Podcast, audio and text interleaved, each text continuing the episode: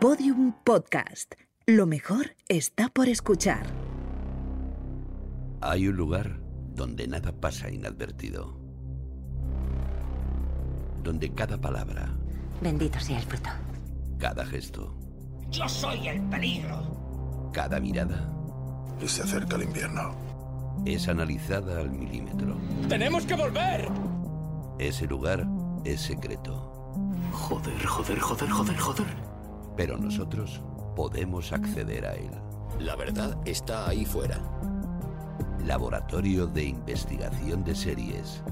Con los agentes Aurea Ortiz, Miquel Labastida y David Brieva. En Podium Podcast. ¡Estábamos tomándonos un descanso!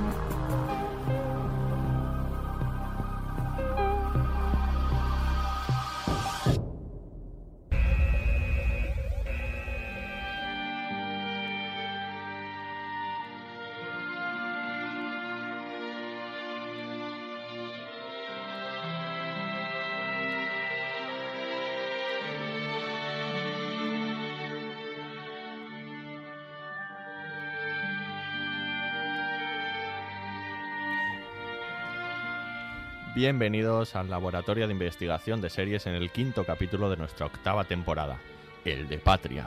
Hoy analizamos la tremenda serie de HBO que adapta el fenómeno literario creado por Fernando Aramburu y que ha sido convertido en serie por Aitor Gabilondo.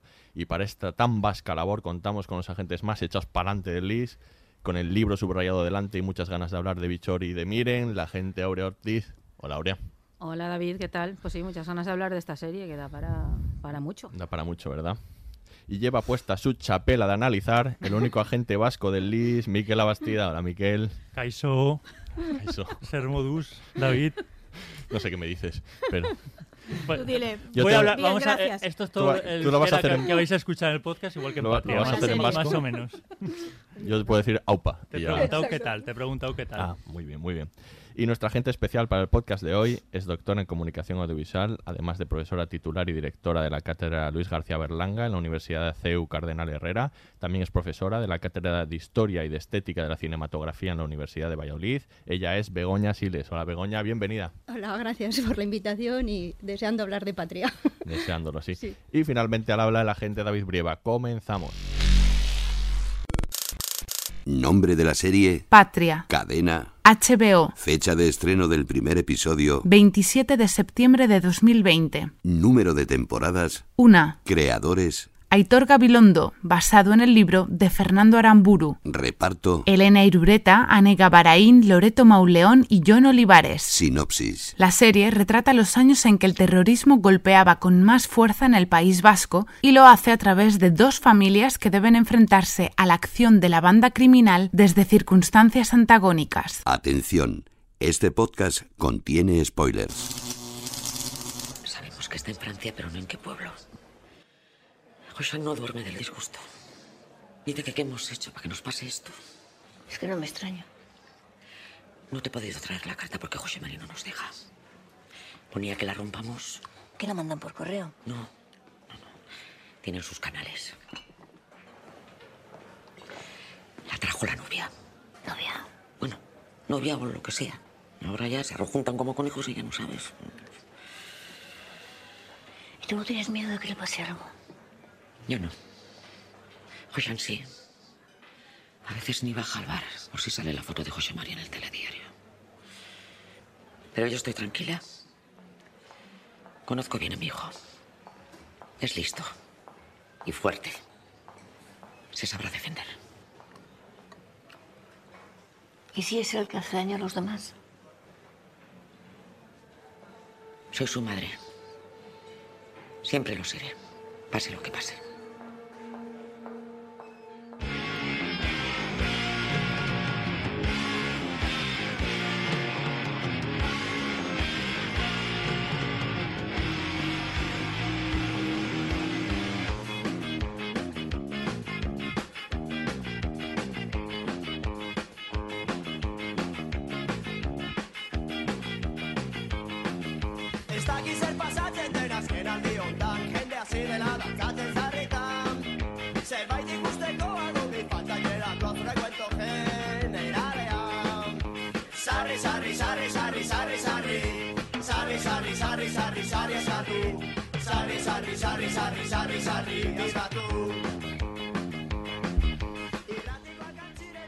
Vamos a hablar de Patria, sensación de la temporada serie fila, una serie que va a dejar yo creo una marca y es una serie que vamos a empezar hablando de, eso sobre todo, de una serie que ha asumido muchos riesgos, que también a la vez que asumía riesgos también tenía los mimbres de, construir una ficción que dejaron una marca porque proviene de un, de un libro también que lo ha hecho.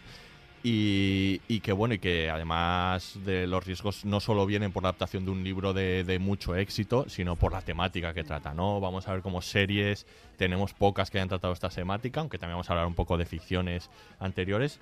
Eh, pero bueno, decía Aitor Gabilondo que había comprado los derechos de, de esta serie antes incluso de que se publicara el libro y de que se convirtiera en un fenómeno, ¿no?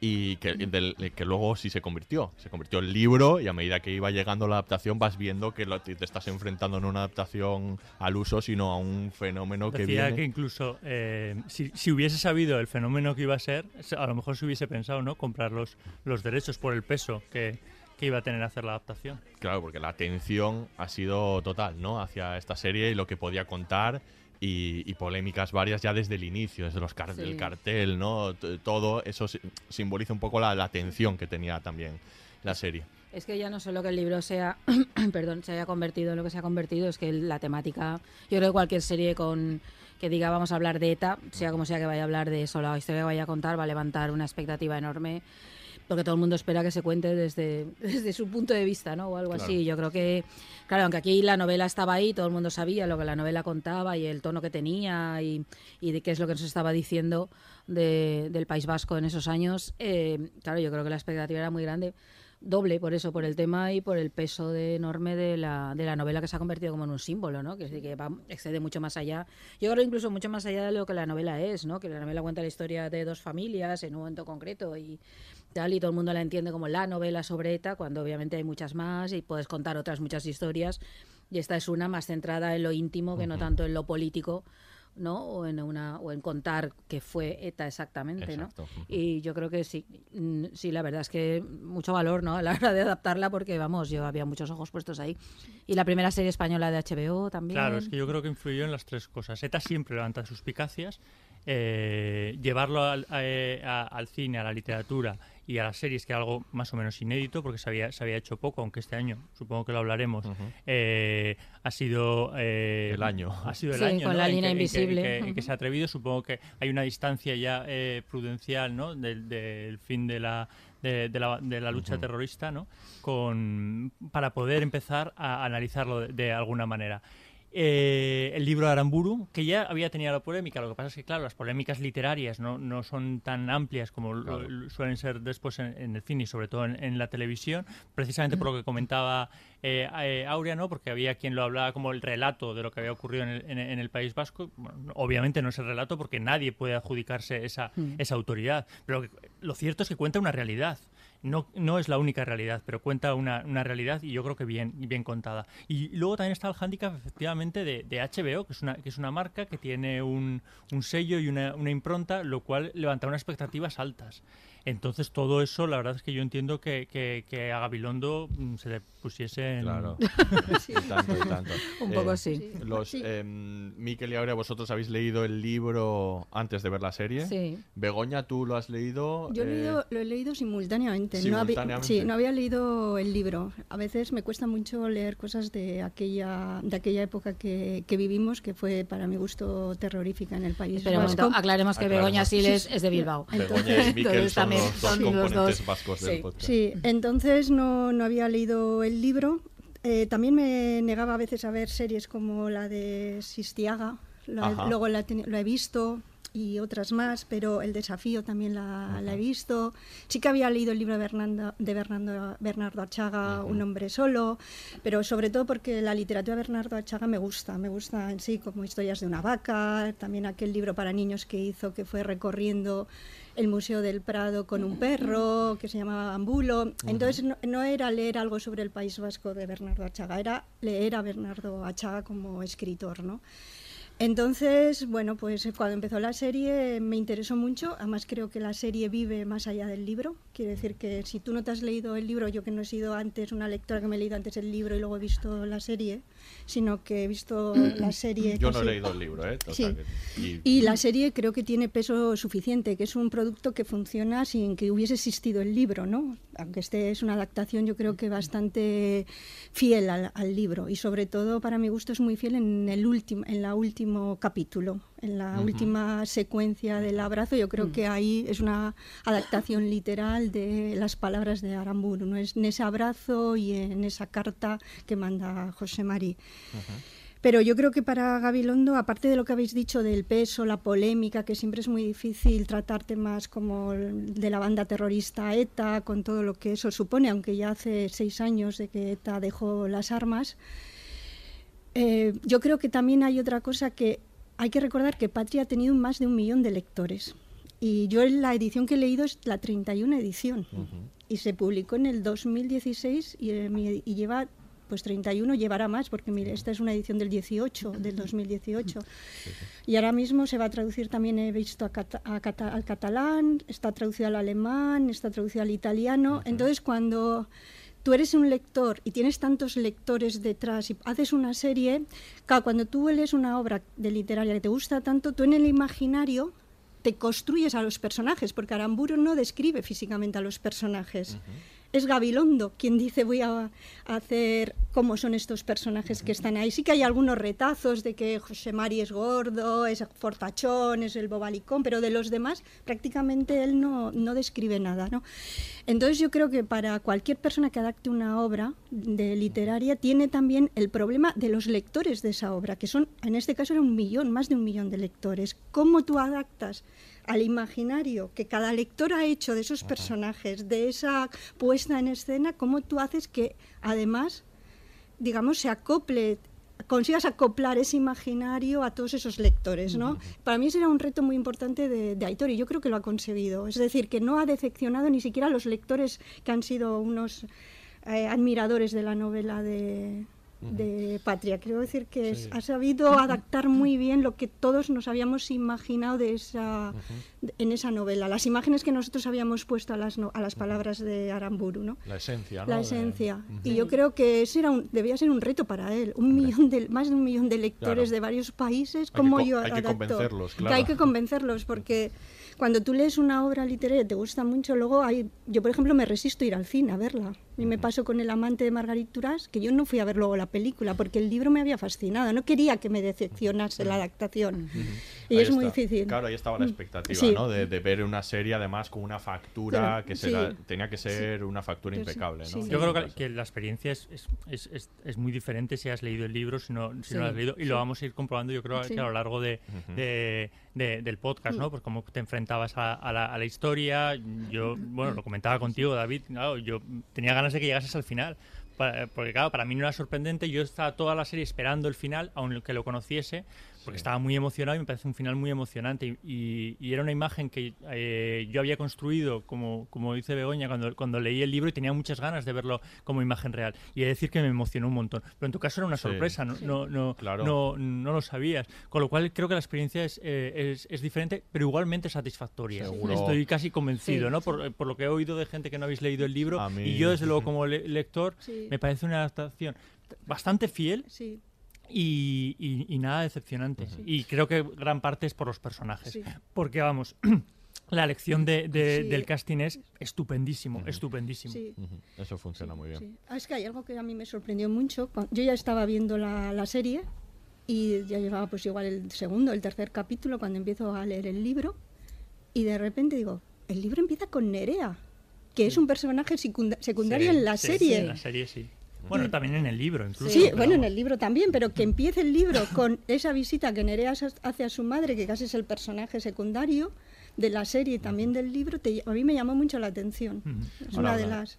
Ahora hablaremos del libro, me podréis contar un poco también algunas cosas que yo me he perdido, que no están en la, en la serie, pero, pero antes de, Patria ha habido otras ficciones que, que han hablado de ETA, mm. que que, como decía Hitor Gabilondo, era otra liga en el sentido de que se estaban haciendo selecciones cuando ETA todavía estaba operativa. Entonces, Eh, tenemos, bueno, varios ejemplos, ¿no? Operación Ogro ya en el 79, la muerte de Miquel, no quiero decir aquí nada Miquel, pero eh, días contados, me acuerdo que en su momento la vi yo bastante, bastante chaval.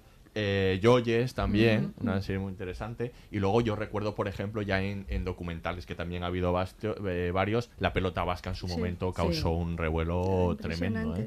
Bueno, mira, causó un revuelo porque ya pues pasaban cosas como, como ha pasado después, ¿no? Que se utilizaba como, como arma política. Claro. Entonces, yo recuerdo aquella gala de, de, de los Goya, o sea, era he estado revisando además esta semana la, pelota vasca, que me parece que en su día me pareció súper valiente y hoy en día la sigo, vamos, me sigue pareciendo igual de, valiente y emocionante. O sea, yo recuerdo ver esa, esa película en, el cine y llorar a modo tendido porque me, estaba ante una realidad que yo había vivido durante, durante 20 años tan bien explicada, porque la pelota vasca habla más que, más allá del conflicto vasco, habla de la sociedad vasca mm. durante varias décadas. Creo que Patria también, ¿eh? O sea, eh, creo que la magia, el interés y la diferencia con algunos otros tratamientos de, de, las películas que tú has contado, ¿no? Por ejemplo, Joyes, pues habla sobre, sobre eh, aquella figura, ¿no? Vinculada, eh, vinculada a ETA, ¿no? Operación Ogro, pues a un, atentado en, en, concreto. Pero yo creo que tanto la pelota vasca, por la diversidad de opiniones que,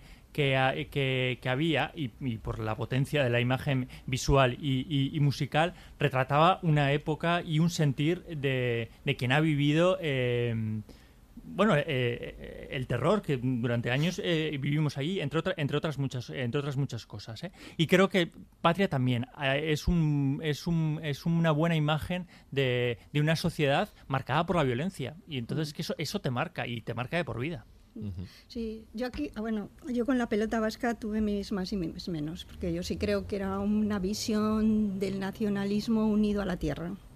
No, era no hablaba de un nacionalismo del ciudadano, ¿no? sino de un nacionalismo hablado a la tierra. Y entonces ahí a mí me chirriaba un poco, porque creo que dejó de hablar, y eso lo he discutido mucho con mucha gente, de lo que se estaba viviendo en las ciudades. Pero yo creo que había, y eso se ve en Patria, es decir, aquel que no se adapta al pueblo, y en el caso de Gorka, el personaje de Gorka, que yo conozco muchos amigos homosexuales, que se tenían que marchar o a Londres, o a Bilbao, o a Madrid, o a, o a Barcelona o a Valencia. Eso no era solo algo en el País Vasco. sí, pero, pero yo creo que en el País Vasco, bueno, se ve mucho en, en la muerte de Miquel. En la muerte de Miquel. es que hay que recordar que debe ser algo que está arraigado, porque en la muerte de, Miquel se trata, no se trata, el conflicto está en la muerte de Miquel está, pero se trata más la homosexualidad, es la base. En, aquí en Patria se trata, se trata a través del personaje de Gorka. Y a mí me da la sensación que ahí Meden deja un poco la, el Euskadi más cosmopolita, el Euskadi más abierto a, los nuevos años, las nuevas movidas de los años 80. Me parecía que era en ese sentido una visión de arraigarnos otra vez a ese nacionalismo unido a la tierra, a esa patria, ¿no? Y, entonces ahí me chirrió un poco la película. Yo también quiero recordar aquí una película que se habla muy poco y es de una mujer que es Ana Díez, que es eh, Ander Etayul, mm. que también es una película que se, se, centró en un conflicto que eso se ha olvidado mucho, pero ahí se ve lo macabro que era la banda terrorista ETA. Y que también lo trata Aramburu en Patria. Y también se trata en la serie, que no, no es uno de los pasajes que han decidido quitar Aitor, que es como de repente ETA hace una campaña para acabar con la gente que es drogadicta, con la gente que hace tráfico de droga. Es decir, quería una Euskadi limpia, entonces, esa a mí me parecía una campaña tremendamente macabra también. Entonces, y lo trata Patria, lo trata también, fue la, trama de Ander Tayul, y que era, pues Ander Tayul era un, etarra con su amigo que es drogadicto y lo tiene que matar. Y, eso. y luego a mí también hay una película que me gusta mucho, que me pareció muy buena ya para cine de alternativo, que es la de Jaime Rosales. Ah, sí, es, verdad. Un tiro en, la cabeza. Esa, aparte de un cine alternativo fascinante de Jaime Rosales, ese hecho de no decir nada, nada, pero la palabra última, la única palabra que se dice en la película que es chacurra, que me ha llamado mucho la atención que, es perro, que es perro, que es como los etarras marcaban a todas aquellas personas que no estaban a favor de su ideología, que es lo lógico, que es lo que hace generalmente toda banda terrorista o lo hizo el nazismo, ¿no? Todo aquel lo convertir a tu enemigo, a tu víctima en un animal para que tú puedas de alguna manera matarlo, ¿no? Entonces, eso que, sí que se utiliza en Aramburu, lo utiliza en Patria, pero por ejemplo, Aitor Gabilondo yo creo que ha escamatado, ha, ha quitado esa palabra. Cuando en Patria sí que se suele decir mucho en la película, lo de chacurra, eres un chacurra, ¿no? y en la, en la, serie lo ha, lo ha, anulado. Yo creo que es importante porque cualquier mm, banda terrorista tiene que convertir a la víctima en un animal para poder matarla. Era una palabra que se repetía mucho, Sí, sí, incluso, incluso se en repetía pintadas. muchísimo. Lo que pasa es que tú te estás centrando mucho en, en lo que es eh, la propia banda, eh, la propia banda terrorista, que desde luego indiscutiblemente eh, eh, eh, es el tema. A mí siempre me ha, me ha interesado más eh, de- en cuanto a la literatura y, a- y al cine, un poco las consecuencias ¿no? de, de una sociedad que, que tiene que convivir Sí. con eso y que mantiene en su día a día, ¿no? Porque yo siempre, yo bueno, no sé cómo lo sentirías tú, ¿no? Pero quiero decir, al final es triste, pero nos acostumbramos a vivir con eso y pasamos una juventud absolutamente Normal, normal. normal. O sea, porque convivíamos con eso con, con normalidad, que luego con los años lo vas pensando y piensas, Mm. hostia, es que yo, yo recuerdo perfectamente una mañana levantarme por el ruido de una bomba que habían puesto cerca de mi casa Sí. en, unos, en unos juzgados. Sí, Entonces, claro, eso ahora lo cuentas y, y piensas, "Puf, ostras, Sí, qué fuerte, ¿no? Que nos que porque yo recuerdo directamente despertar los ojos y decir, había una bomba. Y pens- pero claro, es que estaba dentro de, de la, De la de la normal- normalidad, ¿no? O sea, Sí, lo que pasa es que analizado con después, entonces a mí siempre me ha interesado mucho cómo puede afectar eso a una, a una sociedad. Entonces siempre me han, me han interesado un poco los, lo- los relatos. O por ejemplo, siempre hay, hay una, un- una pregunta que se nos suele hacer a los vascos es ¿conoces a alguien o cómo puedes hablar con alguien que piensa diferente? Estamos súper, hemos estado súper acostumbrados. En ese sentido hay una, hay una película también de Aitor Merino, Asier Tabiok, eh, que, que es un interesante relato, ¿no? Porque él cuenta el, el- el actor cómo tuvo un, un amigo que luego fue, fue, fue miembro de ETA. Y entonces, claro, innegablemente había cosas que les unían, porque habían crecido juntos, aunque después sus ideologías fuesen diferentes y sus modos de, de- de vida, pero había lazos de, de unión. Entonces, a mí todo ese tema de, de- del alrededor, de la, de la convivencia, siempre me ha interesado mucho y creo, creo que por eso Patria me, me- me Sí. emociona bastante. Sí yo, sí, yo cuando veía el cuento de la criada, que, y luego lees también el libro, ahí hay una frase que yo creo que nunca nos podemos olvidar, que en el cuento de criada aparece cómo las cosas acaban convirtiéndose en normalidad y cotidianidad. Claro. Y, y aquí cuando ves la serie Les Patria te das cuenta de eso, cómo hicimos que todo aquello fuese una normalidad y una cotidianidad y que sabíamos manejarnos ahí. Bueno, por Y mera lo que- supervivencia. Sí, y es lo creo. que sí es lo que tú acabas de decir, ¿no? Que en un instituto, que eso a veces se nos olvida esa cotidianidad, pero a un instituto iba el hijo de la víctima Sí, y sí. el hijo de la etarra. Sí, sí, sí. sí. Porque además la geografía de Euskadi es ter- a veces es terrible la geografía. Yo hace poco estuve en Beasain a ver una- a un amigo dije, hospitas, ¿cómo fueron aquellos años de plomo en este pueblo que es el mismo que aparece en Sí. esto? Sí, sí, la montaña, el río, tres calles ahí aplastados en, en la montaña. Que luego los que vivimos más cerca de la ciudad o en pueblos Claro. más abiertos, no era esa tampoco esa sensación tan opresiva, ¿no? Que ves claro, la, la visión es, Es muy es, dif- es diferente, es diferente. totalmente. Sí, sí, yo soy de Vitoria, quiero decir. Sí. Es, es, eh, es diferente, Y claro, efectivamente. mm, Bueno, y tenemos eh, también eh, en los últimos años tenemos incluso ya atrevimientos con la comedia, ¿no? Incluso Mm, Fe de sí. Tarras, Sí, de, sí. de Negociador. También, el Negociador, es estupenda. ¿no? O sea, ya un poco Sí, hasta acercamientos Bueno, en clave de comedia, ¿no? Vaya vaya semanita. que fue creo que eso, fundamental. bueno, fue sí, fundamental, fue muy importante. Para la salud Sí. de la sociedad vasca, Sí, yo creo. sí. ¿eh? Eso Sí. sí. Bueno, claro, es que sabes lo que pasa. Sobre todo fue fundamental para la sociedad vasca y, y fue importante para eh, el resto del Estado español. Totalmente. Mm. Porque suena mal, pero nosotros estábamos acostumbrados a hacer cierto humor con lo que estaba pasando. Por- por- pero por lo que decíamos, porque al final convivíamos con eso y, y formaba parte de nuestra, de nuestra realidad. Entonces es verdad que algunos de los chistes, por bestias que pudiesen eh, parecer, es que al final formaban parte de, de- Sí. de nuestro, de, nuestro, de nuestro día a día. Y entonces, de alguna manera, yo creo que eso fue una especie de, de- de apertura, ¿no? A, un poquito también de, de aire, ¿no? Por- con- porque te- teníamos ahí como un cenizo encima de la sociedad vasca. Éramos eh, siempre vistos de una manera que la verdad es que salías y, y te resultaba complejado. Bastante teníamos con lo que, con lo que Sí. teníamos y éramos mucho más que, que, Sí. que- que la banda terrorista. Pero vamos, somos mucho más y el, y el pueblo vasco es, es, es, es mucho más. Entonces yo creo que eso fue fundamental. Y, Y luego, efectivamente, las dos películas que habéis nombrado, tanto Negociador como Fede Tarras, a mí especialmente Negociador, aparte me parece que va mucho más allá del humor, ¿eh? O sea, Bueno, creo que Negociador es un tiene un fondo ahí- pero tiene un fondo eh, es estupendo y aparte, vamos, quiero decir, es, es terrible, ¿eh? Porque Sí, sí, sí. eh, yo no diría que habrá que no habrá ido algún negociador mm, como los que plantea la película, Sí, igual de, ¿no? de- de torpe, ¿eh? Sí. Y en cuanto a, le- a lecturas, antes decías lo de Bernardo Chava, me parece un- Claro. un, Sí. retratista Sí. estupendo. Eh, y lo sigue siendo, ¿eh? Sí. De hecho, en su última novela, eh, Casas y Tumbas, ETA aparece como algo secundario, algo como afincado al, a- a- al pasado, porque mm, afortunadamente es que ETA ya es pasado. Eh, yo- eso no quiere decir que, que- que olvidemos lo que, lo que hizo ETA, pero es, es pasado, es que ETA ya no mata. Y es que esto hay que repetirlo muchísimas veces, porque es que durante muchos años estábamos acostumbrados, bueno, a que en cualquier momento podía matar y en, y, eh, y en cualquier lugar. Entonces hay que eh, decir muchas veces que ETA forma parte del pasado. Entonces a mí es verdad que Achaga, por eso y creo que aparte su, su literatura, eh, bueno, en El hombre solo, ¿no? Habla ahí de la realidad de, de un etarra, en esos cielos, eh, un poco la redención, ¿no? Porque es, es como un etarra intenta salir de la cárcel y, y- y reinsertarse en la sociedad. Y, y estaba pensando en eso, en Casas de Tumbas, como aparece pues como un elemento que no se va a olvidar, obviamente, y que todavía tiene consecuencias, eh, sobre todo en, en- en muchas personas, y es importante.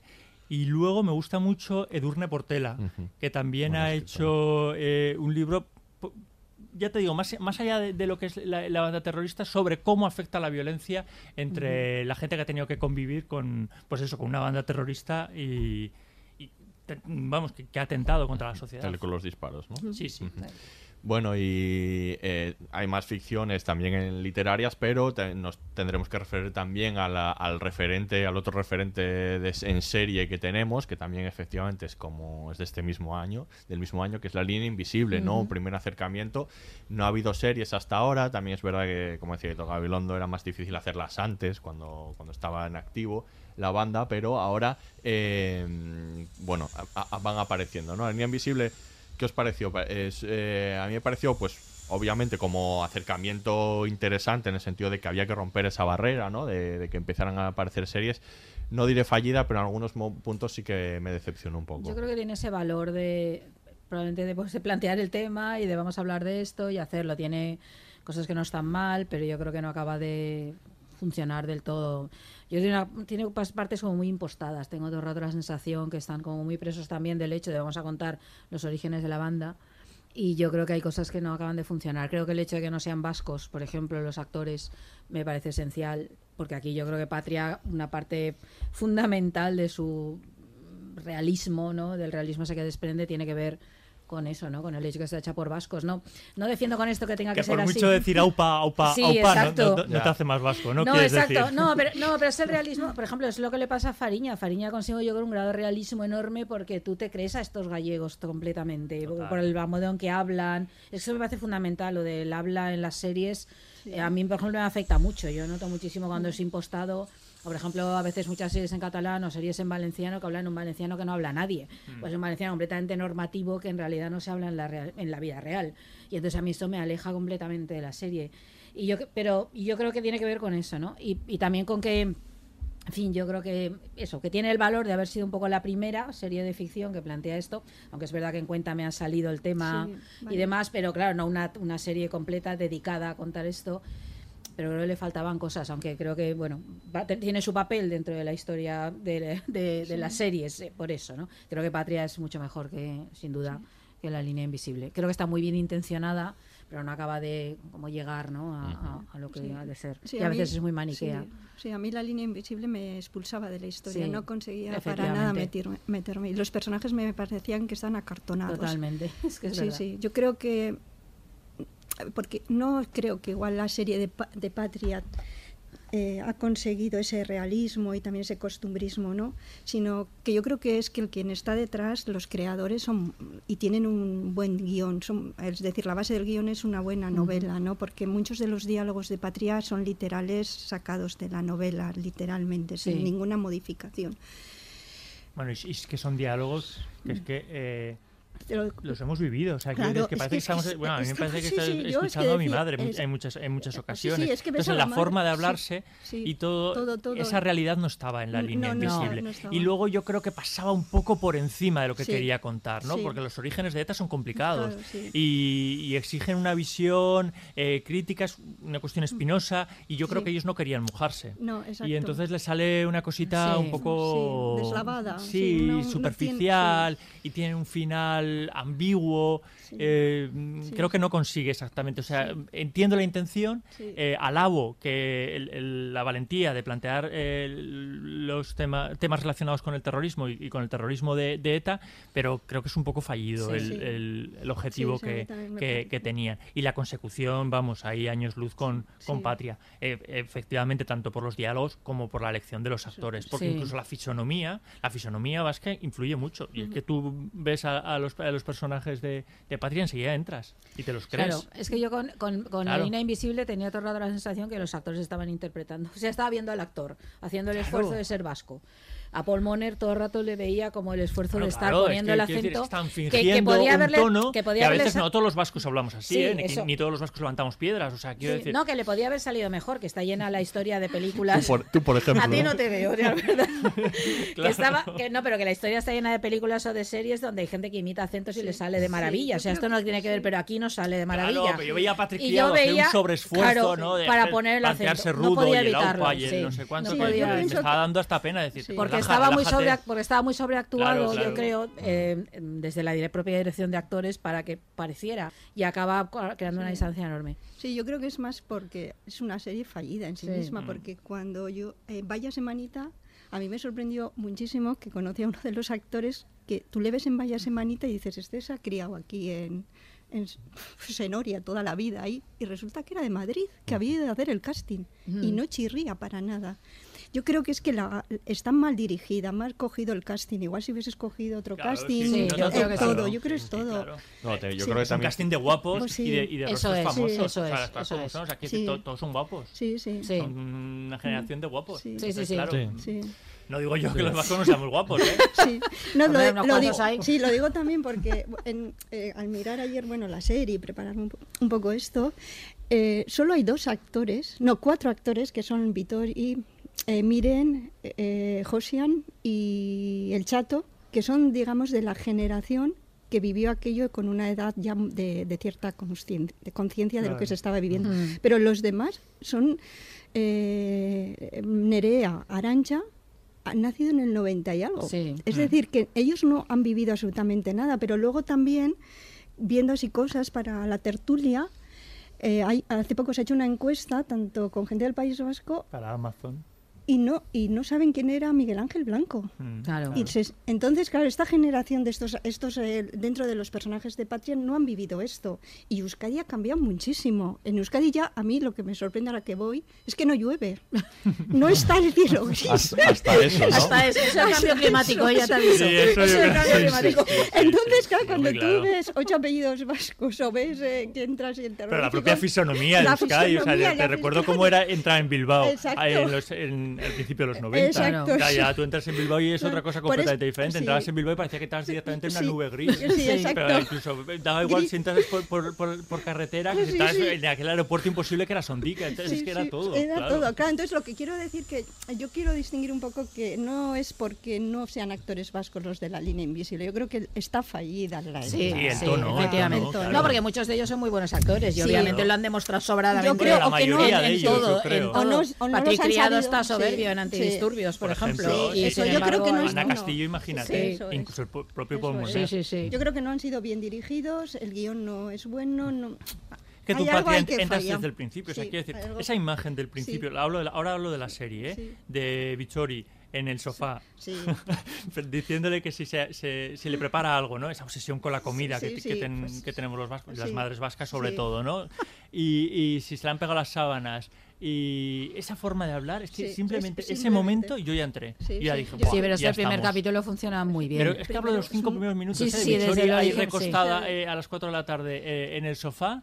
O sea, me parece Sí. que. Y él Sí. tomándose Sí, ahí el eh, café. el café, el resto del café. O sea, me parece sí. que es una imagen. Sí, Buah, sí. yo la he visto en mi casa. O sea, Sí, quiero decir, sí. es que Sí, me sí. parece que es entrar directamente. Claro, Sí, tiene todo, otro lo- naturalismo, todo claro. alrededor de la comida, ¿no? Todo, que está bueno, obsesionada. Yo cuando va a Zaragoza y le lleva toda la comida. Per- perdona, acaban de matar a su marido, Sí, va su su hijo hijo. a su casa Sí. y, le, y le pregunta si le prepara algo. Sí. Y eso es que no te chirría porque No, piensas, no. es que en las peores situaciones tienes Sí. ahí una madre, Sí. bueno, quiero decir que te mete comida en la, en, en la maleta y que es la obsesión esa por, Mm, por, por la sí. comida, ¿no? Y bueno, quiero decir, y la, la, la mesa es como un elemento muy central, Muy ¿no? en la sociedad está todo. vasca. Sí.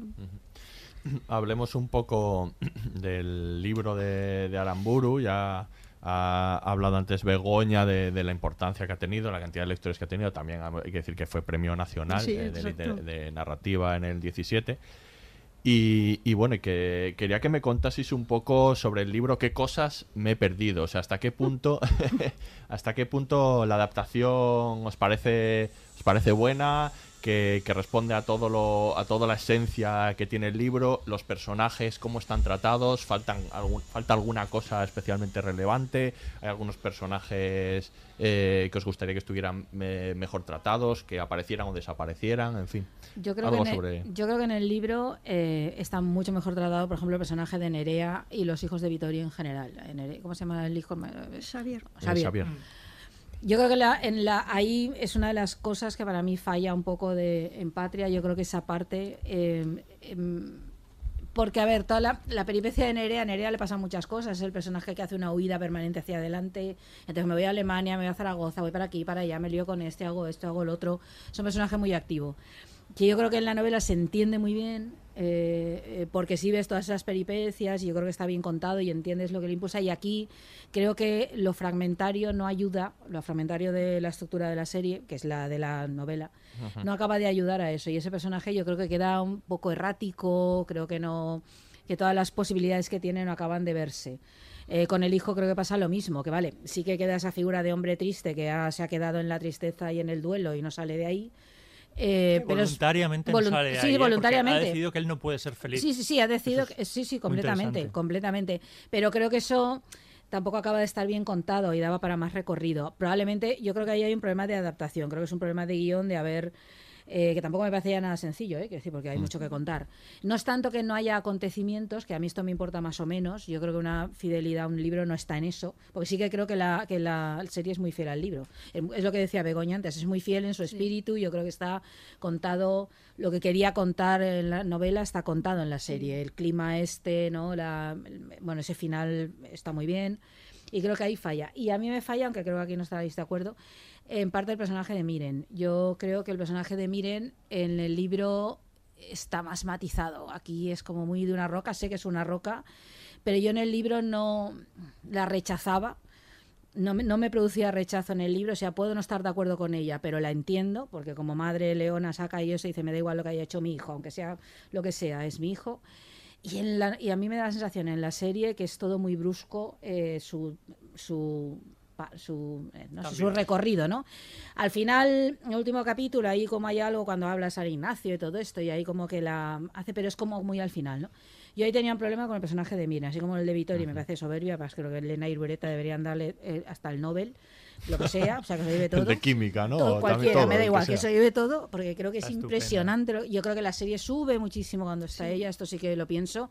Y me funciona muy bien el primer capítulo y el último. El último, sobre todo, porque se centra mucho en ella y en esa parte. Y creo que en el centro, algunos capítulos. eh, pierden un poco de efectividad, pierden intensidad. Por eso, eso es lo que yo he hecho un poco de menos. en Yo te acepto lo de Nerea. Eh, claro, yo, ten- yo tengo el... el- el- Lo de Miren, no, lo de Nerea. Ahí, eso no, ni siquiera lo compras. de Xavier.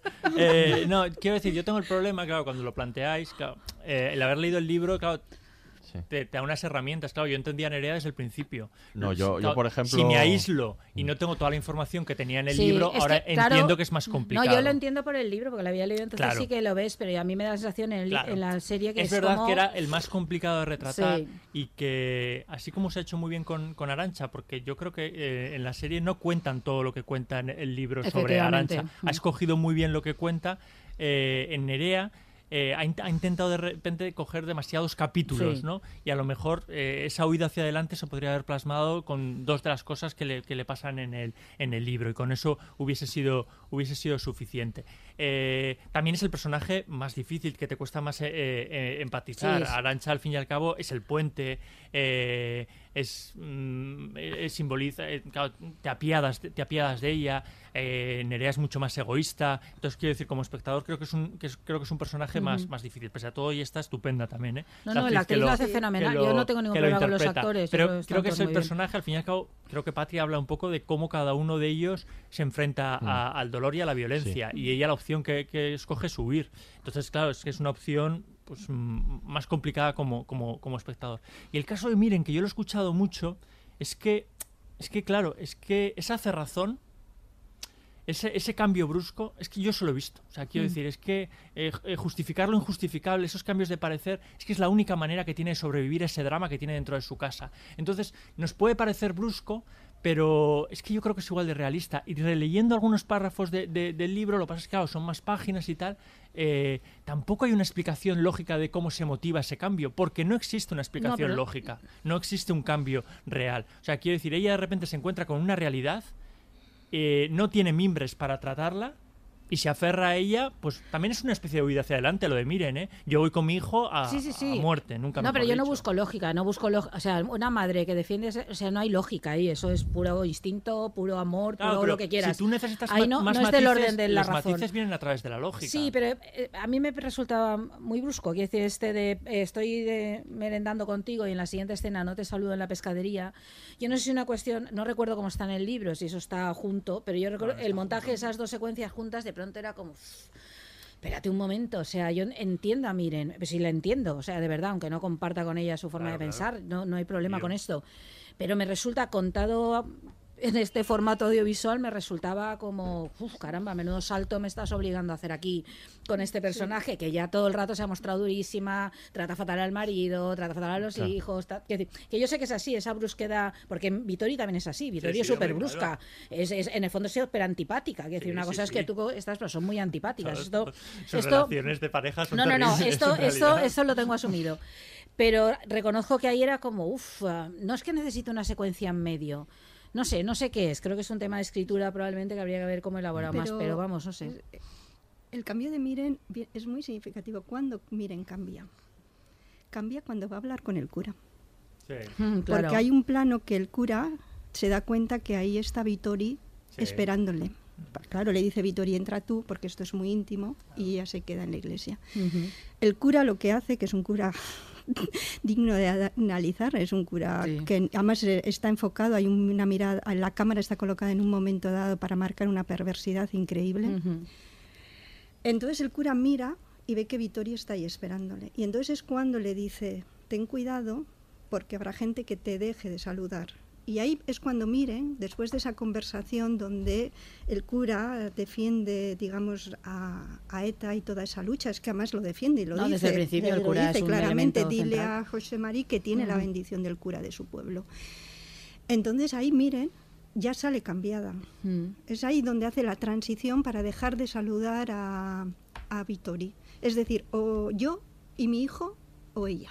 Y claro, ella como madre dice, pues mi hijo, voy hacia mi hijo. Sí, sí, eso lo y yo creo que En el corte que hemos escuchado ha habido una pista anterior, cuando, cuando ya Vittori le, le, le, pregunta, bueno, ¿y si es tu hijo el que hace daño? Y ella ya, ya, ya sienta las bases. Es mi hijo y voy a ser su madre siempre. Bueno, no sé, porque, por ejemplo, David, tú que lo has visto sin haber leído el libro, a ti dime el pues personaje de Miren que te, te pasa esto o no, es solo cosa mía. Eh, eh, estoy de acuerdo contigo tanto en Miren como, como en Nerea. O sea, eh, en Miren claro, yo no tengo esa referencia, ¿no? No tengo esas eh, palabras en su cabeza que pueda haber en el libro, eh, cómo lo siente, qué mm, eh, está motivando, ¿no? Lo que, lo, lo que está haciendo. Entonces, sí que ves un personaje muy duro con el que es muy difícil es muy difícil em, empatizar en ningún momento porque es muy duro con todo el mundo su cerrazón es efectivamente muy brusca no digo que no tenga por qué ser así pero tú lo que te sientes es un rechazo hacia, ese personaje en todo momento en la serie yo por lo menos.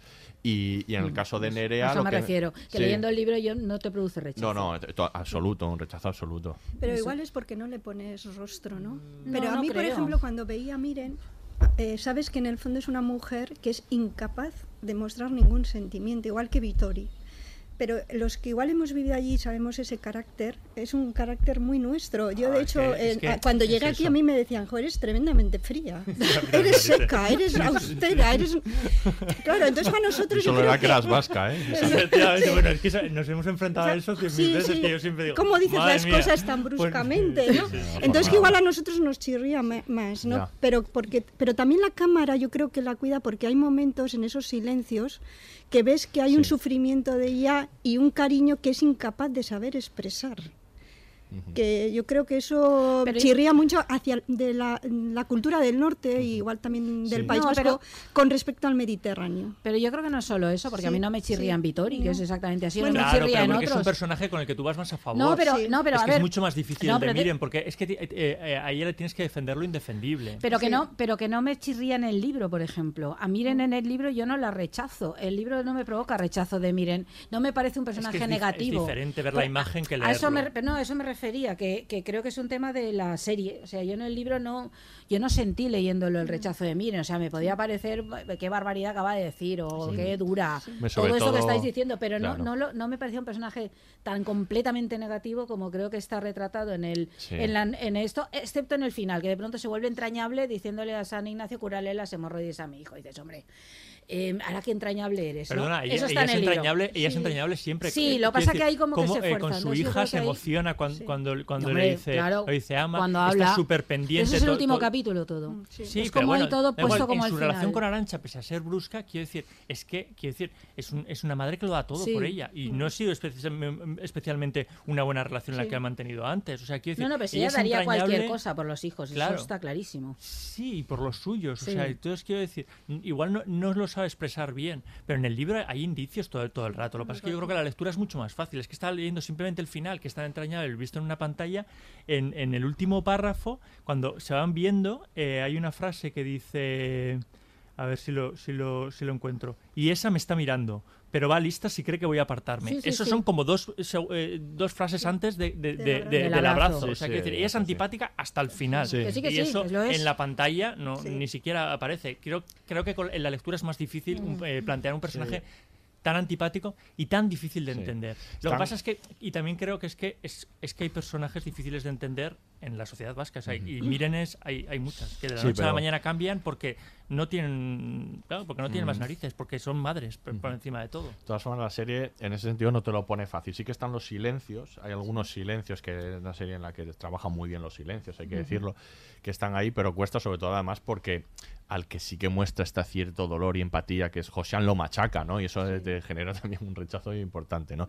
Y por comentar también el tema de, de Nerea, yo que no tengo todo eh, toda la información que hay en el libro, sí que me, me resulta extraño y, y hasta un poco peripecia, un poco un poco absurda y poco Sí. interesante la parte en la que Nerea se va al extranjero y demás porque no está suficientemente trabajado y Sí. Es lo que decía antes, ese capítulo Claro, no, yo- no aportar más a lo Sí, que... yo lo estoy viendo y estoy diciendo, por favor, íbamos otra vez con Vitori. Quiero ver a y Vitori, con- efectivamente. Y esto, claro, esto no puede suceder. Estás Entonces, no echando sé de si- menos a Vitori y a los mayores. estás Entonces yo no sé si trabajarlo más o directamente si supone un gran Sí. esfuerzo, digamos, para, para eh, en, en cuestión de economía de tiempo para la serie, pues eliminarlo. También es otra Mm. opción. O sea, no sé, pero, pero esa, esa parte sí que se me quedó un poco. Bueno, yo creo que igual es que lo que la serie lo que intenta de, mm, a la hora de adaptar, claro, el, libro es más complejo porque profundiza en, en pasados de los personajes que en la serie quita. Por ejemplo, pues el aborto de Arancha, que ya te está diciendo con el tipo de hombre que se va a casar. Pero por eso ves que Arancha elimina varios capítulos Sí. y la entiendes igual. Sí,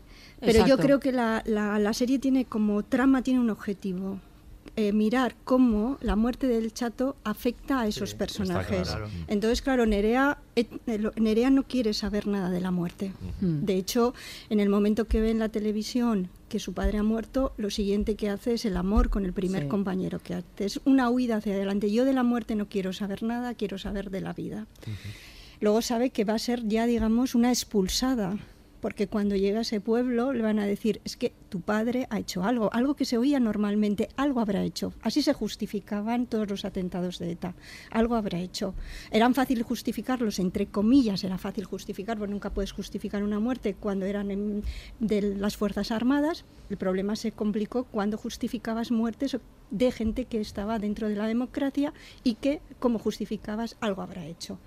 Nerea sabe que va a ser totalmente expulsada de ahí. De hecho, hay un momento que el padre, el chato, le dice a Vittori, déjale que vaya con los, con los mm, a ver chales porque así estará protegida.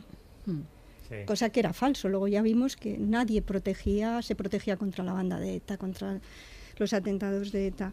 Entonces yo creo que ella es que no quiere saber absolutamente nada, nada de la muerte. Y el episodio de Alemania yo creo que es que mm, cuando va a Alemania, yo creo que por eso ahí Aitor Gabilondo lo ha puesto, y es porque ahí por primera vez ve el cadáver, un cadáver real en la calle. Sí, eso es cierto. Y ahí empieza a llorar, ¿no? Ahí por primera vez eso que había visto en la televisión, que le había protegido de no ver el cadáver real de la muerte de su padre, ahí lo ve. Además le dice a su madre, déjame porque no quiero ver a papá a Laita muerto. No quiero recordarlo así. No, muerto. Entonces yo creo que yo, es que a mí me parece que la serie, francamente, bueno, a mí me ha parecido una serie que es muy buena, que funciona más allá de que te hayas leído el libro. Mm. De hecho, por ejemplo, a mí el libro como literatura no me gusta, no me gusta cómo escribe Fernanda Aramburu. Me parece que es un libro que narra muy bien, que ha sabido a través de las dos familias narrar muy bien ese contexto y contextualizar muy bien aquel aquella época histórica hasta que acaba la, banda terrorista deja de matar.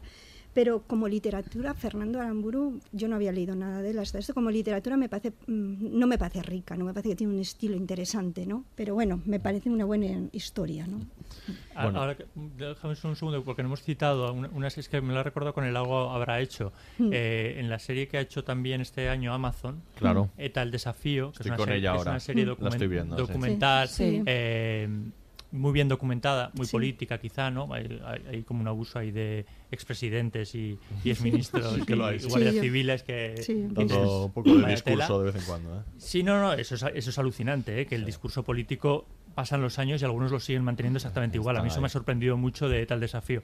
Pero el segundo capítulo empieza precisamente con la hija de un... Eh, asesinado por, la, el, por, por, por, ETA, que es Anselmo Durán, su, hija Mercedes Durán, y cuenta cómo en el Goibar la gente empezó a, eh, vitorear, a gritar viva cuando eh, eh, ETA mató, mató, a su padre. Y cómo ella ha tenido que oír toda la vida lo del algo habrá, hecho. Decían viva, por fin ha caído, por fin ha caído uno. Es verdad que mm. estamos hablando de 1978, que el contexto político era, era diferente. Pero bueno, es igual de terrible para, una mm. persona estar mm. escuchando eso y que vamos, que es algo que le ha marcado toda, toda la vida. Y claro, yo la estaba escuchando y estaba viendo a a Bichori los suyos. o sea, totalmente. O sea, quiero decir, el cómo un pueblo se puede enfrentar a ti sin una certeza, porque el algo habrá hecho es una, es una frase terrible, porque es que ni siquiera sabes lo que, ha, lo que ha hecho. O sea, estás dando por sentado algo que ni conoces eh, eh cómo, cómo, ha discurrido. Bueno, creo que está bien como complemento esa, esa serie. Muy bien. El Goibar, por cierto, uno de los pueblos donde se ha rodado la, la serie de Patria. Porque él quería rodar en Hernani y no le dejaron. No, claro, claro. Está rodada sobre todo en el Goibar y Soraluce, que, Es, que es donde es el ya icónico puente, ¿no? Eh, bueno, vamos a escuchar un vamos a escuchar un corte y seguimos hablando de Patria. ¿A qué has venido? Hablar. ¿Hablar de qué? Yo no tengo nada que decir. Lo que pasó, pasó. Ni tú ni yo podemos cambiar eso. Sí, pero ¿qué, ¿qué, es lo que pasó? Porque yo solo conozco una parte y a lo mejor tú me completas la historia. Yo solo quiero saber y después me voy, Josian. Yo no te voy a molestar. Josian, tú eras el mejor amigo de Chato. Siempre fui su amigo. Pero dejaste de saludarle y de venir a casa. ¿Y qué tiene que ver una cosa con la otra? Si no viniste ni al funeral. A mí que me tienes que pedir cuentas. ¿eh? No le hablaba, pero era mi amigo. Hicisteis mal. Os teníais que haber ido del pueblo un año o dos, o lo que fuera. Ahora estaría vivo y podríais volver. Además, estando fuera, muchos hasta, hasta os habríamos echado una mano. Los demás no sé, pero tú todavía me puedes ayudar, José. Pues no sé cómo. Yo no puedo volver el tiempo atrás. Pues es muy fácil. Mira, solo tienes que preguntarle a tu hijo una cosa de mi parte. Nosotros también hemos sufrido, Bichori. Y aún sufrimos. Haz tu vida y deja que nosotros hagamos la nuestra. Lo mejor será que olvidemos. Sí, pero si estás sufriendo, ¿cómo vas a olvidar? Josean, ¿de verdad no quieres saber lo que le quiero preguntar a José Mari? Pregúntale si fue él quien disparó. Yo necesito saberlo porque a mí no me queda mucho de vida. Tú dile que, que yo no le voy a denunciar. Y que si él me pide perdón, yo le perdonaré.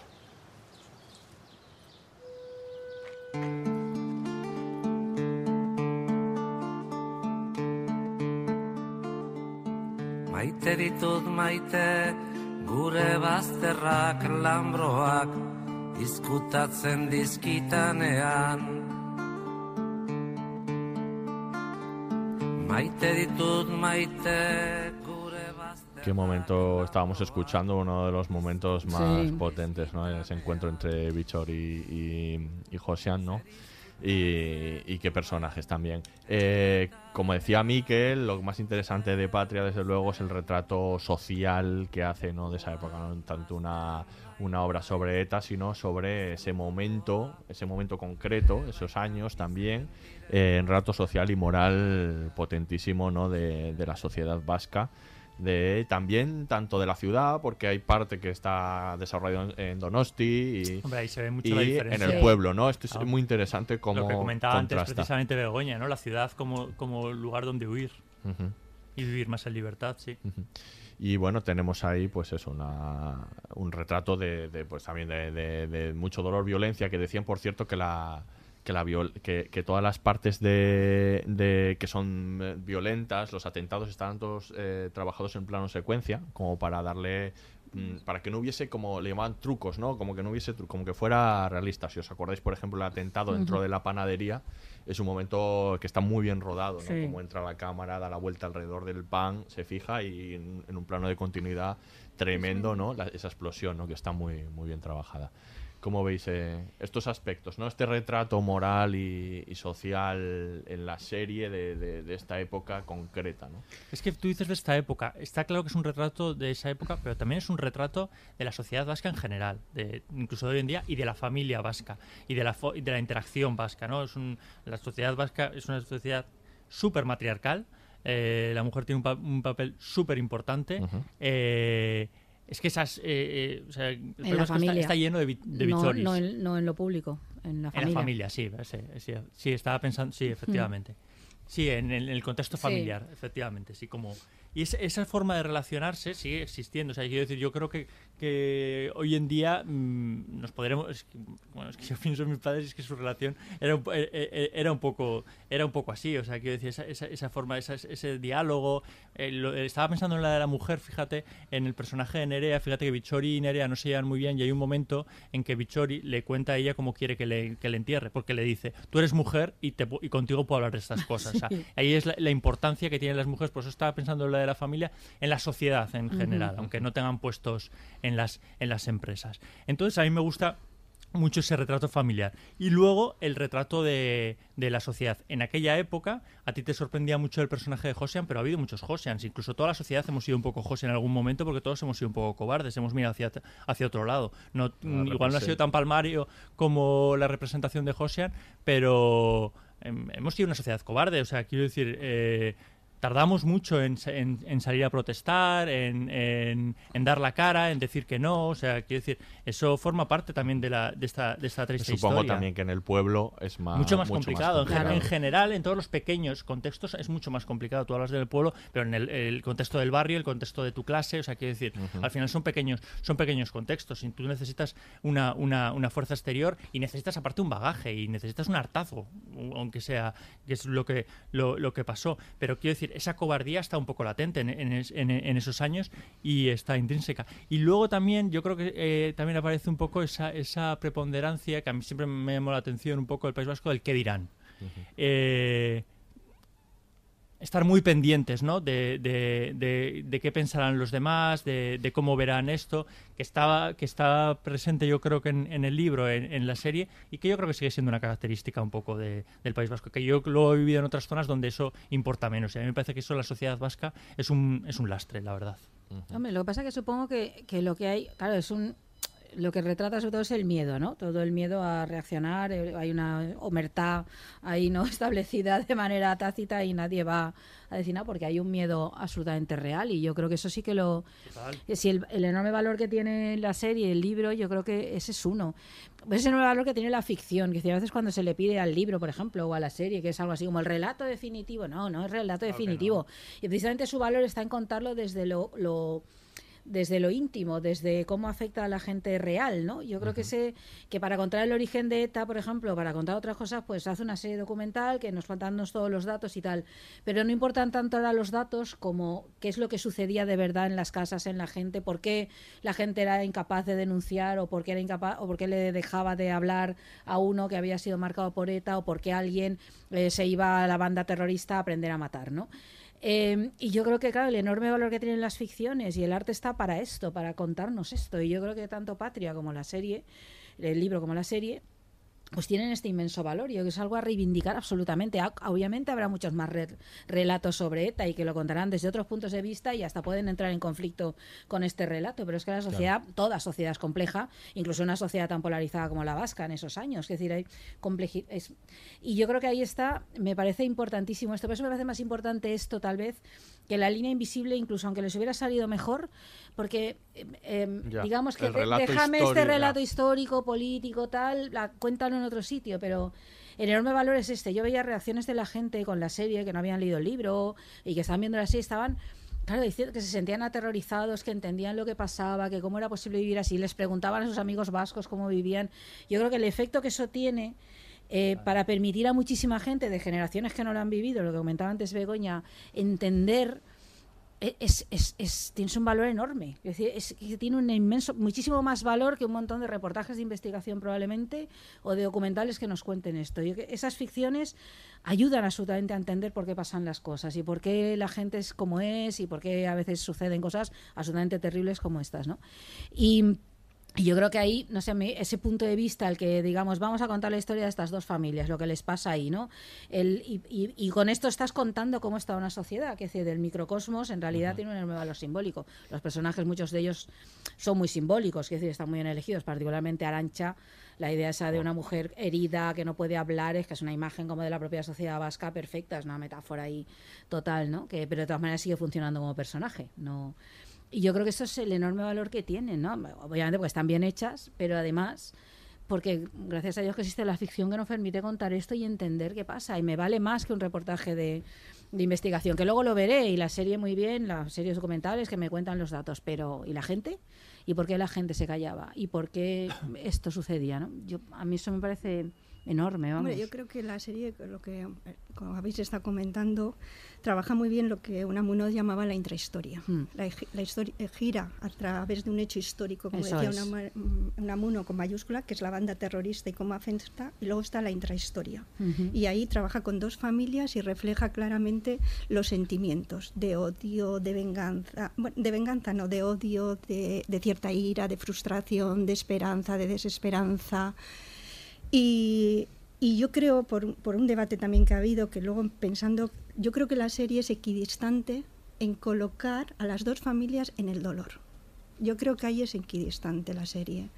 Pero luego, como discurso, la serie y el libro como discurso político y ideológico no lo es. Ese está del lado de las víctimas. Y lo, mm. yo creo que eso se queda claro. Lo que ocurre es que, claro, sí que es verdad que como tú estás trabajando en, en, la ficción y la ficción que trabaja las emociones, las pasiones, y por eso nos interesan. Y yo creo que aquí la, tanto el libro como la serie es un acierto.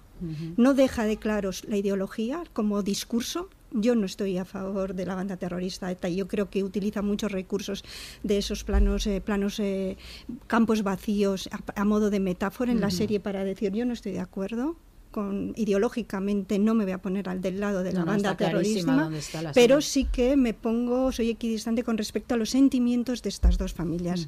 Las dos han sido han, sido afectadas y, y, eso tiene unas consecuencias en su vida, ¿no? Y, luego quería comentar eso que tú has comentado de, de que en el propio libro se dice, y esto a mí siempre lo recuerdo cuando me hace mucha gracia una cosa que decía Cortázar, que le preguntaban en sus clases de, de literatura, ¿qué piensa usted de la literatura comprometida? Y Cortázar siempre empezaba con una frase que dice, yo sé que esto es muy retrogrado, pero me hace mucha gracia. Si un escritor quiere ser comprometido, pues que se case y que se Pero dice, yo no estoy a favor del de la literatura comprometida. ¿Por qué? Porque la ficción, la literatura, va por otro sitio. Porque para eso haz artículos de prensa, haz ensayo o a panfletos políticos. Pero en la obra, y por eso lo saco, es muy curioso que hay un fragmento en la propia en el propio libro, que yo creo que es un alter ego del personaje, están en las asociaciones de víctimas de terrorismo, ya, han hecho, ya se reúnen y entonces pues empiezan a, en, ese capítulo donde ya hay una reunión con asociaciones de víctimas del terrorismo y entonces están presentando una novela y el escritor yo creo que es un poco, es un alter ego de, Fernando Aramburu y dice esto que tú has dicho, es muy, muy interesante, y dice, escribí, dice el escritor en esa reunión con las víctimas de terrorismo, escribí desde el estímulo para ofrecer algo positivo a mis semejantes, a favor de la literatura y el arte, por tanto a favor de lo, de lo, de lo bueno y noble que alberga el ser humano, y a favor de la dignidad de las víctimas de ETA y en su individual humanidad no como meros números de una estadística donde se pierden, el, se pierden el nombre de cada una de ellas, sus rostros concretos y sus señas intransferibles de identidad. Procuré evitar los dos, peligros que, los dos peligros que considero más graves en este tipo de literatura, los tonos patéticos sentimentales, por un lado, por otro, la tentación de detener el relato para tomar una, de forma explícita una postura política. Para eso están en mi juicio, las entrevistas, los artículos del de periódico y los foros como este. No es en ese sentido. La literatura no es para hacer panfletos políticos, sino, digamos, para ir a trabajar los sentimientos y las emociones. ¿no? Y me llamó la atención este capítulo, que es un capítulo que, bueno, que va a saber, a ver cómo se, están se pueden relacionar las víctimas del terrorismo. Va el hijo de Vitoria a esta reunión y se encuentra con este novelista que dice esto, ¿no? Yo no quiero hacer un panfleto político, yo quiero hablar de los sentimientos y de las emociones, ¿no? Es que a mí me llamaba la atención que, eh, por ejemplo, sí que he leído a alguna gente, no por las redes, no me acuerdo, algún artículo que le echaban como en cara de, es que no habla de la, de la, de la dimensión política, o sea, no de la dimensión política, sino del origen, de, de, que lo que sucedía en la política, pero, pero que no está contando eso. yo creo que no, está contando eso, que no, no se trata de eso. Es un relato mucho más social. Y, y, probablemente mucho más certero, o sea, que el otro podrá ir a datos y podrá ser a lo que quieras, pero justamente lo que está haciendo es ofrecer, mira, esto así se vivía. Y esto era, y está ofreciendo una, pero aparte puede ser un relato mucho más universal. O sea, completamente es, universal, es como, la, eh, la tragedia afecta a las vidas. O sea, quiero decir, creo que personas que no hayan vivido este terrorismo eh, eh, en concreto o cualquier tipo de terrorismo se pueden sentir identificadas con lo que cuenta, pues, con lo que cuenta no, cualquier situación de, estar atenazados por el terror toda una comunidad. Eso, es, eso, eso, lo hemos visto en el western o lo hemos visto cuando hablan de relatos de, la mafia en Sicilia. creo que el propio Gabilondo claro, es hablando del peligro. Es un poco un western. Claro, tiene ese punto. Es tal cual. Sí, sí. Bueno, yo creo que, es, que, va mucho más allá de, eso. Y luego habla eh, ese, eh, de esas pequeñas cosas. O sea, yo eh, me fijo, por ejemplo, nadie llora en esta, en esta, en esta serie y hay mucha desgracia, pero nadie se permite llorar. También me parece una característica eh, vasca. No digo yo que no pase en, otros sitios, pero a mí, o, se, lloran, pero en privado. eso es. O sea, es como un hay un poco signo de debilidad en, en la lágrima, ¿no? Y entonces hay mucha lágrima retenida en, eh, Patria y tú casi te dan ganas a ti llorar de llorar por ellos. Eh, esos pequeños detalles están plagados en tanto en la novela como, como en la serie. Habéis hablado anteriormente también de bueno que la, serie lo que se fija es en el, el, tratamiento de cada uno de los personajes y cómo afecta este hecho concreto, ¿no? Del, del asesinato. Eh, no sé si habéis visto los reportajes, los pequeños documentales que hay en HBO sobre Patria, que, hay, eh, que se llama Detrás de Patria, creo. Hay uno que habla, que habla sobre los temas que están en Patria y me pareció interesante que habla sobre, la, hay un tema que, que llama las cárceles, que me pareció muy interesante, de cómo cada personaje vive en una cárcel, la, la explícita de José Mari, pero luego, por ejemplo, en el caso de Nerea va pasando de cárcel en cárcel, la de su matrimonio, que eso no está tan explorado, parece en la, en la serie, pero en el libro se explicita todavía más, ¿no? Que, que es maltratada por su marido y, y, luego por supuesto la cárcel de su propio cuerpo no al final no y, y luego pues con eso con, con, cada uno de los personajes Xavier la cárcel de casi de la no solo la, la que habéis comentado sino de la responsabilidad siente que tiene que cargar con, sí. con todo con su madre y con sí. toda la familia no Gorka es la de la sexualidad cada uno vive en su respectiva cárcel no y muchas de ellas están producidas por, por bueno por ese asesinato y luego cómo repercuten cada uno cómo os parece que está tratado cada uno de estos personajes respecto a, a este a este hecho concreto. Yo bueno yo creo que algunos ya los hemos comentado no sí yo algunos creo sí que ya... está muy es, yo creo eso es yo creo que eso es lo que está bien conseguido, ¿no? En algunos más que otros. Yo creo en el caso de Nerea, pues ya hemos comentado que no acaba de estar del todo conseguido. Uh -huh. Pero tenemos, por ejemplo, a Gorka, Josian, sí. no sé, ¿qué, ¿qué, opináis de estos otros A mí el personaje de Josian es uno de los que más me gusta, del, eh, porque es, lo estábamos hablando antes mientras, eh, en off, ¿no? Que, que está, empatizas mucho con él porque está el hombre ahí diciendo, Dios mío, lo que estamos haciendo, de cómo que hablarle a mi amigo y tal, pero no lo hace. Es un cobarde y es el que refleja probablemente, es uno de los que mejor refleja a lo mejor ese estado de ánimo, el de me gustaría hacerlo de otra manera, pero no puedo. O que le dice, desde mi, desde mi corazón te saludo, pero no te saludo en la realidad. Y dices, no sirve de nada esto, Josian, lo siento ah. mucho, por muy entrañable que seas. Esto no va. Había un artículo precioso de Manuel Javois en El País hace uh -huh. poco sobre la serie, ¿no? Que hablaba de esto, del problema de este tipo de personas, que estos son los que acaban en realidad sosteniendo un régimen de terror como ese. Bueno, no lo sostienen ellos, obviamente lo sostienen los terroristas, que son los que matan, ¿no? Pero digamos que justamente este, el que no habla nunca, el que nunca tal, el que se convierte en una sombra constantemente, ¿no? El que hay como lo siento tal, es el sí, que acaba... la cobardía más o menos claro. justificada, pero que a fin de cuentas... Sí, no, no, justificada está, es decir, a nadie quiere que le maten, ¿no? Es decir, vamos a ver, justificada está, sí, pero... pero al, final, claro, al, final, es cómplice. Pero claro, es cómplice, esa, entonces es esa, esa idea de que eres un cómplice, y el artículo de Javes es mucho, dice, eres un cómplice, o sea, lo siento mucho, pero esto es así. Sí, sí. O sea, nos puedes caer muy bien, podemos empatizar contigo en tus dudas y en fíjate mi amigo, pero, pero lo siento, sí. eres un cómplice. Sí. Mucho más que otros cómplices, Además, que por lo menos otros lo, lo son peor conscientemente. De todo es que él sabe que es cómplice sí. y eso le atormenta claro. eh, claro. constantemente. Claro. Él vive amargado porque él sabe que le ha fallado a, a, a su amigo. Sí, sí, y sí. es que encima lo quiere de, de, uh -huh. de, verdad. Ese momento cuando está hablando con Gorka, ¿no? Y Gorka está declarando su sexualidad y él no le escucha, no le escucha. Y, y, le dice que si le ha matado al chato no lo va a perdonar y que además va a ir a la cárcel y se lo va a decir en la cara, cosa que luego no hace, no hace. cuando por fin pues va es... a la cárcel, ¿no? Pero... No, yo, a ver, yo lo que pienso es que igual se nos olvida, pero es que era un régimen totalitario. Claro, claro. es que eso se nos olvida. Eso es. Es decir, que se había generado eso, eso es lo que flotaba en esos años en Euskadi. El, el, terror de un grupo que había metido un régimen y había construido un relato totalmente totalitario. O estabas conmigo o no estabas. Y si no estabas, te queda el exilio que podía ser real en aquellas personas que estaban amenazadas o el propio exilio donde tú vivías. Es decir, no salgo a las manifestaciones, me pongo enferma como hace Arancha, pero estás conmigo no estás. No había otra opción. Entonces, eh, es verdad, como ha dicho Miquel, se tardó mucho en reaccionar, porque el gesto de la, por la paz es en 1986, cuando hace la sí, primera reunión, ¿no? Entonces se tardó mucho en, en, reaccionar, pero es que era un régimen totalitario, no había posibilidades. Y eso yo creo que la novela y el, la serie lo, lo refleja muy uh -huh. bien. O te hacías el exilio porque estabas amenazado y te tenías que marchar, o hacías el autoexilio. Es decir, yo no comulgo, pero no puedo tener una voz porque y entonces me, eh, me meto en casa como hace el personaje de Arancha y, y, y, además buscas una justificación estoy enferma. Y era era así no había otra vuelta de hoja porque es que eh, la ideología de ETA es que se metía en todos los sitios, era horizontal, era como unas raíces sí, que penetraba en todos los sitios, porque tú estabas en movimientos o en grupos que no tenían nada que ver con reivindicar la independencia de Euskadi, y estaba ahí metida, como la verdad, era el discurso de la verdad. Uh -huh. Y eso era um, totalmente terrorífico y totalitario, y además es que es que actuaban, es que mataban, es decir, no había vuelta de hoja, te ponían la diana, es que no. Entonces eso se nos olvida, ¿no? Y en perspectiva no veías el fin. Que no veías. Es, eh, es yo verdad. creo que eso, eso, eso, es clave. Sí, claro. O sea, sí.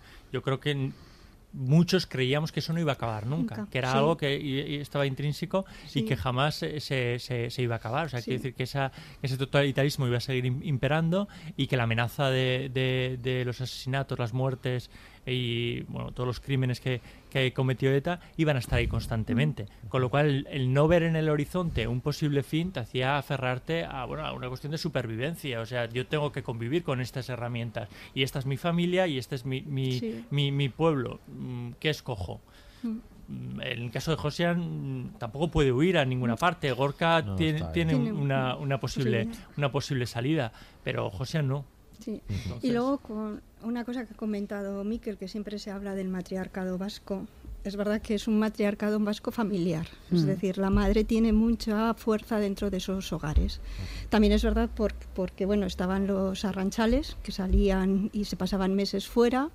Nunca ha tenido una representación en los espacios públicos la mujer, hasta cuando se ha tenido en el resto de, de España, en esa España ya que la mujer se empieza a integrar, ¿no? Ah, perdón. Pero hay una cosa que a mí me llama mucho la atención en el libro, se dice en el libro y está muy bien reflejado eh, visualmente en la película.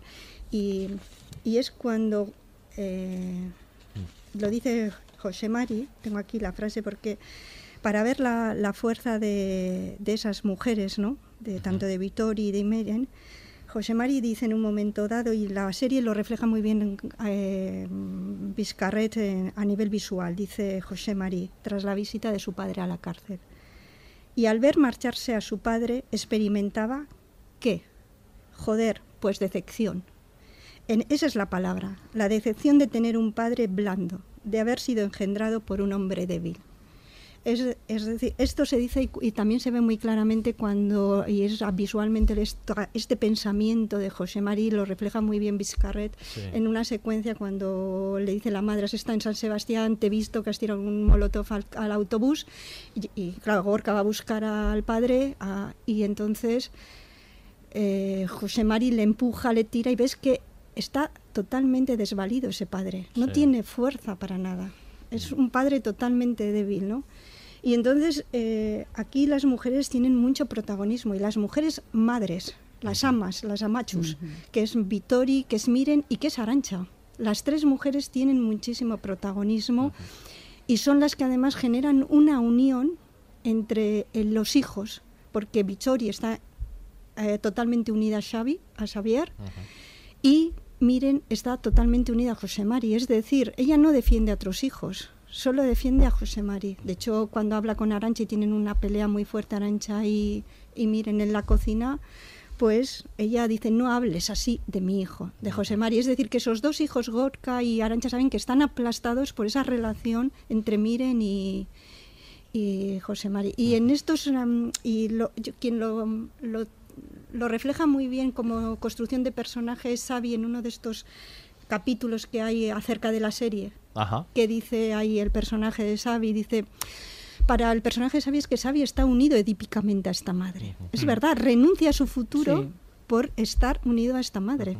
Es decir, dice, yo no voy a ser feliz, pero no porque me ha afectado el duelo de mi padre, la muerte de mi padre, sino porque si mi madre sufre, está sola, yo sigo ahí con él, ya, ¿no? Yo respecto al poder de, de, de, las madres, que hablábamos en el ámbito familiar, pero son decisiones que luego influyen en el, ámbito eh, a nivel social, porque al fin y al cabo las decisiones que toman, eh, hablo ahora de la serie, pero, podríamos hablar en general, eh, Bichori y, Miren, son las que tienden puentes y las que desunen puentes. O sea, quiero decir, al final, la que decide que no se, que no se habla con la familia del chato es Miren. O sea, quiero decir, y la que eh, luego tiende el puente, e intenta tender el puente es Arancha. Entonces, quiero decir, al final sus decisiones repercuten en la sociedad. O sea, lo que hay que hacer y lo que no hay que hacer. Lo marcan ellas, aunque lo marquen desde el salón de su casa, aunque no tengan una representación pública. Pero ese matriarcado, eh, eh, ese poder ese poder eh, subyace desde, desde, el propia, la propia cocina, el salón o, incluso la cama, ¿no? Que hay, hay, hay momentos de cama entre de Miren y, y, y José en el que está diciendo, pues ya no es amigo, pues ya le has dicho suficiente, pues ya no sé cuánto. Quiero decir, hay chis como se toman las decisiones que luego al día siguiente él va a llevar adelante y, y, aunque no tenga ya el protagonismo, pero se sabe quién ha, quién ha tomado esa decisión importante. sí, y eso se ve muy bien en la carnicería. Claro cuando entra la carnicería. Como el carnicero se queda callado. Se queda callado, se oye que el carnicero probablemente le hubiese dado lo que estaba pidiendo Victoria, ¿no? Pero ella es la que marca no. Y además en la carnicería solo hay mujeres. Sí. Bueno, vas el carnicero. Sí. Es verdad que es una época que igual las mujeres son las que iban a hacer las compras, ¿no? Pero están muy bien remarcadas, Sí. nadie habla ahí nada, ¿no? Sí, sí. Claro, esto puede estar muy unido a que la posición de- del título de patria. ¿Qué es patria? Claro. Patria es la patria tierra, la- no es la nación. La Ujú. nación ya es algo más jurídico, más constitucional, más del lado del ciudadano, pero la patria es lo que está unido a la tierra. Mm. Y por ahí del título. Y también de ahí la importancia de estas mujeres, no mujeres, mujeres madres. Sí, sí, sí, porque sí. las tres son Las madres, amas, las amas. Ujú. Son las que tienen protagonismo, ¿no? Sí, y sí. la madre, ¿qué es? La madre es la madre tierra, la madre naturaleza, ¿no? Y esa fuerza, ¿no? Y de ahí también el título. Mm, Totalmente. Sí. Sí, sí. Vamos a escuchar ahora otro corte y continuamos en breve hablando de patria. No han parado de darme de hostias desde que me detuvieron. Pero ninguna me ha dolido tanto como la que me acabas de dar tú. Mi propio hermano manda cojones. ¿Y qué prefieres? ¿Que te mienta? ¿O que te felicite por todo lo que has hecho y para qué? ¿Para qué? Para liberar a mi pueblo. ¿Liberar? ¿Con la sangre de otros? ¡Qué bonito! La sangre de gente que nos machaca a diario y no nos deja ser libres. Lo mismo vale para los que habéis matado. Si no fuera por este cristal te lo iba a explicar de una forma que seguro que lo ibas a entender. Pues si quieres, pégame un tiro. Por menos os habéis cargado a otros en nombre de un pueblo al que ni siquiera habéis preguntado. Mejor dejémoslo. Ya veo que no nos vamos a entender. Pues he empezado. Algunos luchamos para liberar a Euskal Herria. Otros se dedican a llevar una vida cómoda y pasarlo de puta madre. Unos se sacrifican. Otros se aprovechan. Hago programas de radio en euskera y escribo libros en euskera. Esa es mi manera de aportar algo a nuestro pueblo sin dejar a mi paso un montón de viudas y de huérfanos. Me han dicho que vivís con un hombre. Tú. Siempre has sido un poco raro, pero no pensaba que tanto. La madre que te avergüenzas de nosotros. Yo sí que me avergüenzo de tener un hermano maricón que no le importa arrastrar nuestro apellido por el suelo. Vivo con la persona que amo y que me ama. Pero me imagino que para ti estoy hablando en chino, ¿no?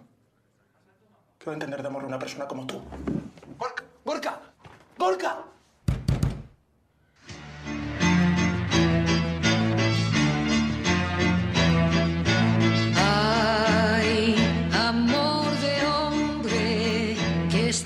haciéndome llorar una vez más.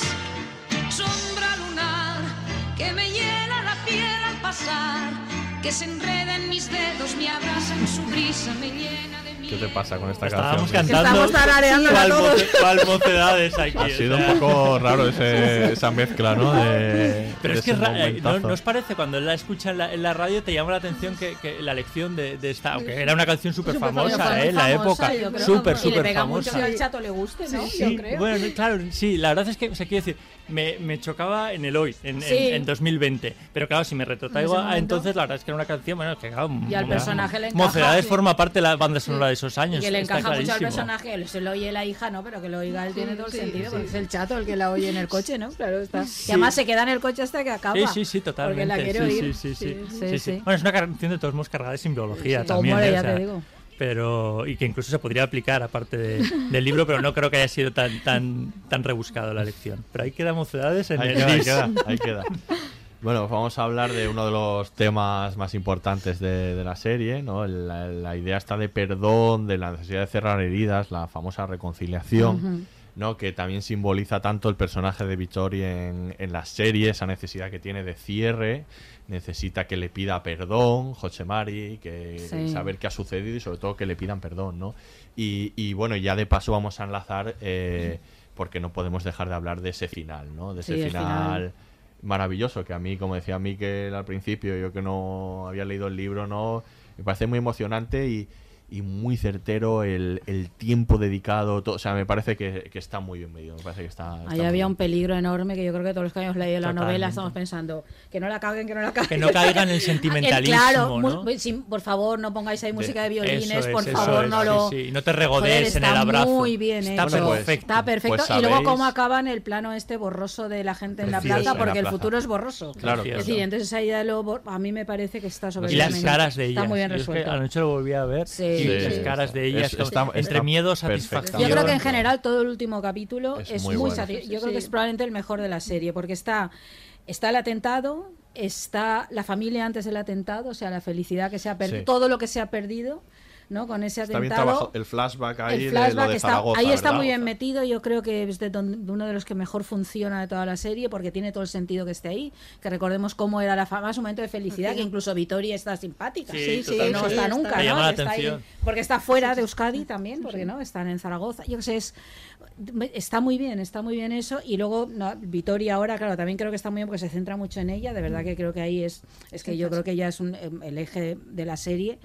Eh, y el, el paraguas rojo, la escena del cementerio que es brutal, visualmente está muy bien resuelta, ¿no? Todo el paraguas ahí, todo oscuro, gris, y ella yo creo que está Bueno, es que lo está del muy bien. paraguas, a mí la carátula me parece impresionante, lo del paraguas. Sí. Es un almodóvar total, ese rojo del paraguas, Sí, cuando está- los títulos de crédito.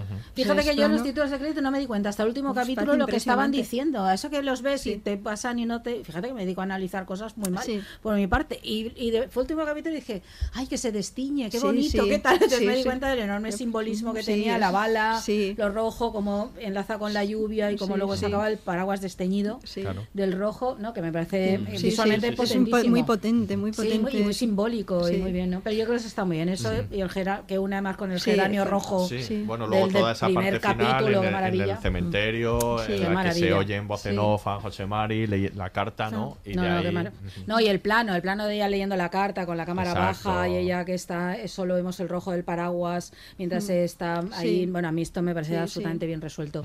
Más Y- allá de lo que dicen, que es extraordinario, Exacto, está y luego muy el subtexto, resuelto. ¿no? Al El final, trabajo, perdón. La serie empieza hablando de- de- del perdón, de cómo Sí. Nerea está buscándolo, con un- está planteando en, en- en la mesa, ¿no? El encuentro con un con un terrorista y y Bizzori no quiere hablar, no quiere oír hablar de, de eso porque en realidad a veces el, el- el perdón se encuentra en, en gestos mucho más pequeños, ¿no? Quiero decir, en realidad en ese abrazo ahí, imagínate, es un, es un abrazo definitivo y hay no sé si no sé si es un perdón, pero sí que es un poco Hay un- hay un poco de reconciliación. Hay un perdón, pero no olvido, yo creo, ¿no? Vale, pero como- es que los no, perdones son así, son no, muy no, tiene matizables. no, no, claro. tiene sentido, porque no puede olvidar. Yo creo que por eso es tan justo ese abrazo, porque Bueno, es claro. como breve.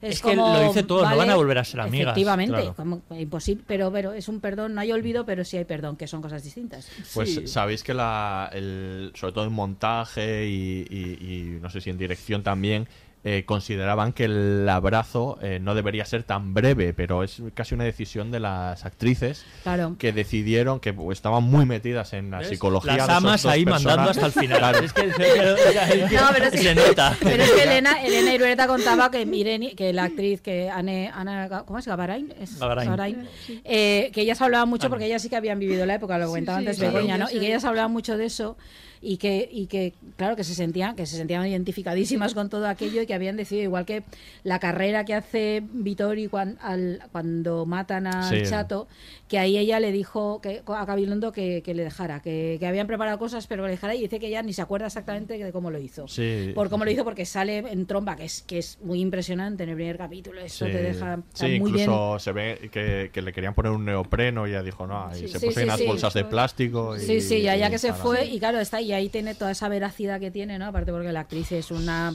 maestra de la naturalidad, siempre lo ha sido, lo que pasa que ahora le ha llegado con un momento de gloria, pero siempre ha sido una actriz de la naturalidad Siempre total. estupenda. Estupendísima siempre, pasa que siempre muy secundaria y tal, pero que dan absoluta realidad a lo que hacen, ¿no? Y aquí eso, ¿no? Y yo creo que ahí en el final el abrazo era absolutamente Sí. necesario que fuera así. Otra cosa hubiera sido Está perfecto. telefilm americano. Sí. Es que no. Y además Claro, es que cuando, a mí cuando mi pasa eso. Sí. tiempo, el tiempo justo. No hemos estamos hablando del abrazo, pero no hemos hablado tampoco de, de la escena, de esta escena que comentas al principio, la, de la, la del atentado y la de ella, parece, Sí. la del puente, vamos. Que es una escena tremenda Sí. también, buenísima, sensacional y que además eh, lo que muy repetida en la serie. Sí. Eso Sí. es verdad, muy que aparece en muchas ocasiones, no como recordatorio Muy ¿no? recurrente, sí, claro. Sí, bueno, la lluvia, o sea, cada vez que aparece la lluvia, sabes que algo de esto va a estar, ¿no? Todo la lluvia este. prácticamente no desaparece. ¿eh? La lluvia Sí, está no, ahí. pero hay como un momento ahí que está en eso. No sé, yo es que creo que el arranque de la serie es soberbio. Toda la primera. Yo creo que, eh, ya digo, mis problemas con la serie están en los capítulos centrales, que creo que ahí se dispersa mucho Más, y yo tal. diría finales que centrales, Pero- salvo el último. Sí, pero el opinión. último y el primero me parecen excelentes. Toda la llegada ahí al pueblo, bueno, lo del geranio me parece precioso, bien, magníficamente bien resuelto cuando lo planta ahí tan simbólico, ¿no? En el dice aquí he llegado, aquí estoy y quiero saber algo, ¿no? Es, yo creo que está muy bien. Y toda la, esa secuencia del asesinato, sí, es, es de que te deja ahí atrapada Sí, sí. completamente. Bueno, Sí, y sí, es que toda la propia eh, ambientación, la puesta en escena, yo creo mm, que, que ayuda mucho, ayuda mucho al relato. Mm. Porque quiero decir, yo creo que propicia un buen escenario para lo que está contando. O sea, no hace falta virguerías, porque yo creo que la serie no lo pide. No, no, no. O sea, esto es un- para mí es una serie de diálogos. De personajes y de, diálogos. sí. personajes. Es una serie de guion, sobre todo, sí, yo creo. Claro. Y Yo- tú tienes que crear la atmósfera. Y para mí está. mm, Yo a veces muy bien echaba en rodada. falta eh, eh, como que dejar a veces un poquito más el plano ahí quieto en algunos momentos. De espérate, déjame reposar esto Me un da poco. sensación de que lo hace más al principio Sí, que al, que al y, final. y esto. luego- y- pero yo había momentos que requería esto de espera, ¿no? Déjalo, deja eso del silencio que tú decías, que es, Es- verdad. este silencio, sí. Había algún momento en que la música también está, aunque yo creo que está bastante bien puesta, que soy que Sí. yo con la música tengo muchos problemas sí, en las sí, series, pero- pero aquí pero está muy Sí, sí, contenida. Aquí está bien, aquí está bien. Eh, pero sí que es verdad que a veces echaban falta esto de déjame, déjame este plano de Miren ahí en la cocina o déjame este plano de esta ahí en su soledad, en su encapsulamiento, déjalo un poco, tenía una sensación de no vayas tan rápido, que creo que es verdad que creo en el primer capítulo lo hace más y en esto como un tempo Sí. y luego no sé si por esa necesidad de contar un poco tanta peripecia que te- y, de- y la, y mucha fragmentación se pierde un pelín, que luego creo que lo recupera en el último capítulo, aunque son de directores distintos, Sí. pero creo que se recupera. Sí, pero yo sí creo que tiene una mirada diferente Vizcarret. Vizcarret Sí. creo que tiene una mirada más cinematográfica, Es que aguanta los Yo no noté planos. Es el mucho. que Sí. dirige los cuatro primeros Sí, los cuatro primeros y el y los segundo, otros sí. tiene otro estilo, Sí. un estilo más y él mismo lo reconoció, lo reconoció Oscar Pedraza. Tiene Mm. una Sí. mirada más cinema- más de cine de acción. Sí, un poco y más. más. de fragmentar en primeros planos, más también de serie, de coger a los personajes en primera serie, aunque encajan muy bien los dos. ¿eh? Sí, no- decir no que se tú nota. como espectador Yo creo que si no sabes que son dos directores, no lo notas en absoluto. Lo único que si ya empiezas a, a detenerte y a hacer una mirada no de una visión de espectador, sino un poco para pues de análisis y que te puedes empezar a dar cuenta, pero sí que es verdad que Vizcarra yo creo que Sí. trabaja más los planos más largos, más en- ah, genera un silencio, más pausas que el otro que es más de Sí, yo, yo digo que a veces echaba en Sí, falta esto, sí. eh, esto porque a veces es como me- déjame un poco, Sí, de repose sí, esto, déjame sí. que aquí es algo Sí. eh, que está en lo visual, no necesito el diálogo, lo he entendido, la imagen te lo está Sí. contando, déjame el plano Sí. ahí o no, no te esfuerces, ¿no? A nivel, ¿qué, qué opináis a, a nivel de estructura? Me parece una decisión interesante. eh, como, como sucede en el libro, por lo que me habéis comentado, el- hay saltos temporales. Sucede, va Sí. hacia adelante y hacia atrás en el tiempo. Y han decidido en este caso no poner cartelones, no, no indicar en qué momento estás.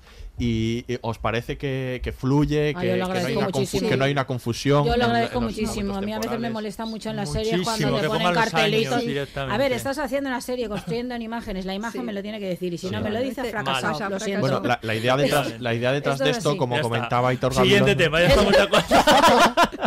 No, anotar solo que la idea, la idea que, que decía Hitor Gabilondo de, de- de, mm, que está detrás de esto es la de retratar un tiempo congelado, eh, Sí. que, Claro, que se alarga en el tiempo. Entonces claro. no querían localizar, Ah, sino como que esto, Sí, esto sí, se extendía en el tiempo. Claro, ¿no? y que todo y que todo nace de ahí, de ese asesinato. De pronto eso marca la vida de todos y están todos unidos en eso. Y yo creo que eso está, eso sí que está, eso está en el libro, está en la serie, esa fragmentación. No, sí, sí. y yo- esa necesidad de ver el asesinato del Chateau desde diferentes personajes a mí no me no me chirría aunque sé que ha sido una crítica potente que le han hecho no Sí, Pero a mí creo- tampoco me chirría. No, a mí tampoco. creo que es No. de diferentes puntos de vista que además co- y estos cambios en el tiempo que son algo muy típico de las estructuras temporales de ahora Ujú. que da yo creo que da ritmo Y no te pierdes aunque no hay No, y, pero- y aparte no. ayuda lo, el- lo que Sí. dice David, porque si no lo focalizas solo en una época y al Sí. final este es el retrato Sí, sí. de, de dos décadas, por poner. Sí, Pero- Entonces claro. yo creo que eso está muy bien plasmado en, en- en ese ir y venir. ¿no? Sí, sí, Sí, sí, sí. totalmente. Bueno, pues va- vamos a escuchar el último corte, que es el momento final de, de Vittori, y, y ya nos despedimos.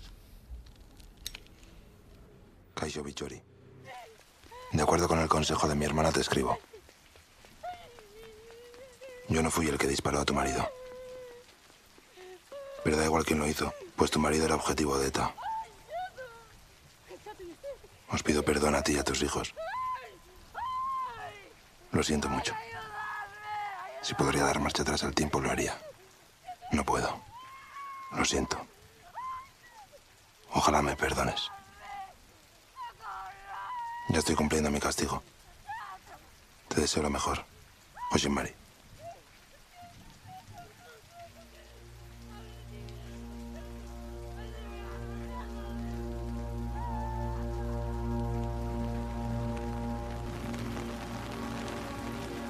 Me dices? Bien, ¿no?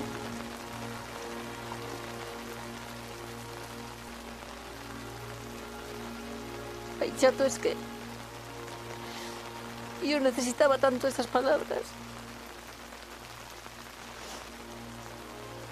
Yo enseguida me reuniré contigo, pero... Pero yo ahora sé que voy a venir en paz.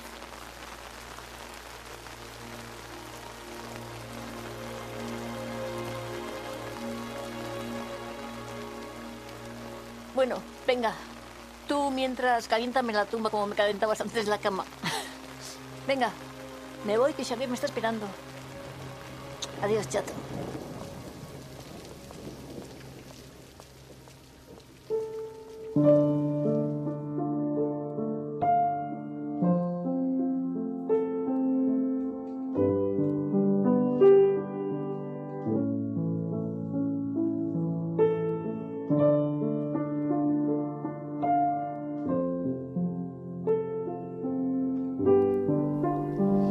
Ese final que escuchábamos, ¿no? Ah, es muy Eh, emocionante, toda esta parte del cementerio. Sí, yo creo, a ver, aquí lo que es interesante del- de Aramburu y de la serie, y por eso yo creo que toda la adaptación de, de Gabilondo va a esta reconciliación y este perdón, ¿no? Y yo creo que todas estas series, y ahí, por citar un poco a Reyes Mate, al filósofo que ha estudiado durante muchos años lo de deber de hacer memoria, ¿no? Yo creo que todas estas series que se están estrenando ahora deben tener como objetivo ese deber de hacer memoria, ¿no? Como un deber moral, ¿no? Pero en el sentido de que si aquí se llega a esa unión entre estas dos mujeres en ese abrazo tan tan parco, ¿no? Es porque Vittoria ha conseguido la compasión del asesino y luego se puede llegar a un perdón, ¿no? Entonces es una serie que en e- en el espacio íntimo, que es lo que es lo interesante de la historia, de estas dos familias, al final sí consiguen esa reconciliación. Que también está el personaje de Arancha para llevar, para ayudar, ¿no? Y Fíjate, lo ha, pero lo, lo ha conseguido no sin ánimo, no tiene un ánimo de venganza. No, ni- pero ni- es que eso debe ser- No, eso sí, debe y es que ser- eso debe ser la buena que tenemos que- reconciliación. que- que Tiene que cerrar, Sí, sí. Eso es. A mí me gustaría, no sé Cerrar si- no es sí. olvidar, pero eh, Sí. tampoco es, No, eh, eso eh, es. pues eso, intentar vengarse Sí. sin, sin ningún sentido. Sí, a mí me gustaría cerrar, no sé si puedo, ¿no? Con, citando a Reyes Mate cuando le preguntan, es una persona que estudia muchísimo, un filósofo sobre la reconciliación, ¿no? Y él dice cómo debe ser la reconciliación, eh, la buena reconciliación, ¿no? Y él dice que, y esto lo consigue Patria, ¿no? Cómo superar el conflicto y llegar a una reconciliación. Y él dice es, que es- supone, en primer lugar, recu- recuperar y reconocer a la víctima. Oír el sufrimiento de la víctima. Yo creo que Patria lo hace. Se oye el sufrimiento de, las, de la víctima, de Vittori y de toda su familia. Hacer ver al victimario, al asesino, que es importante para la sociedad. Porque sin ella queda empobrecida esa sociedad. Pero no, el, pero no al victimario que mató, sino al victimario que es consciente de su culpa, que es lo que hace José María. José María al final es consciente, porque en el libro hay un momento que le escribe a Vittorio y le dice que no le va a pedir perdón, pero la segunda vez sí que lo hace, que es consciente de su culpa, es consciente del daño que ha hecho y que pide a la víctima una segunda oportunidad, la oportunidad que además de, de haber matado, soy capaz de comportarme civilizadamente.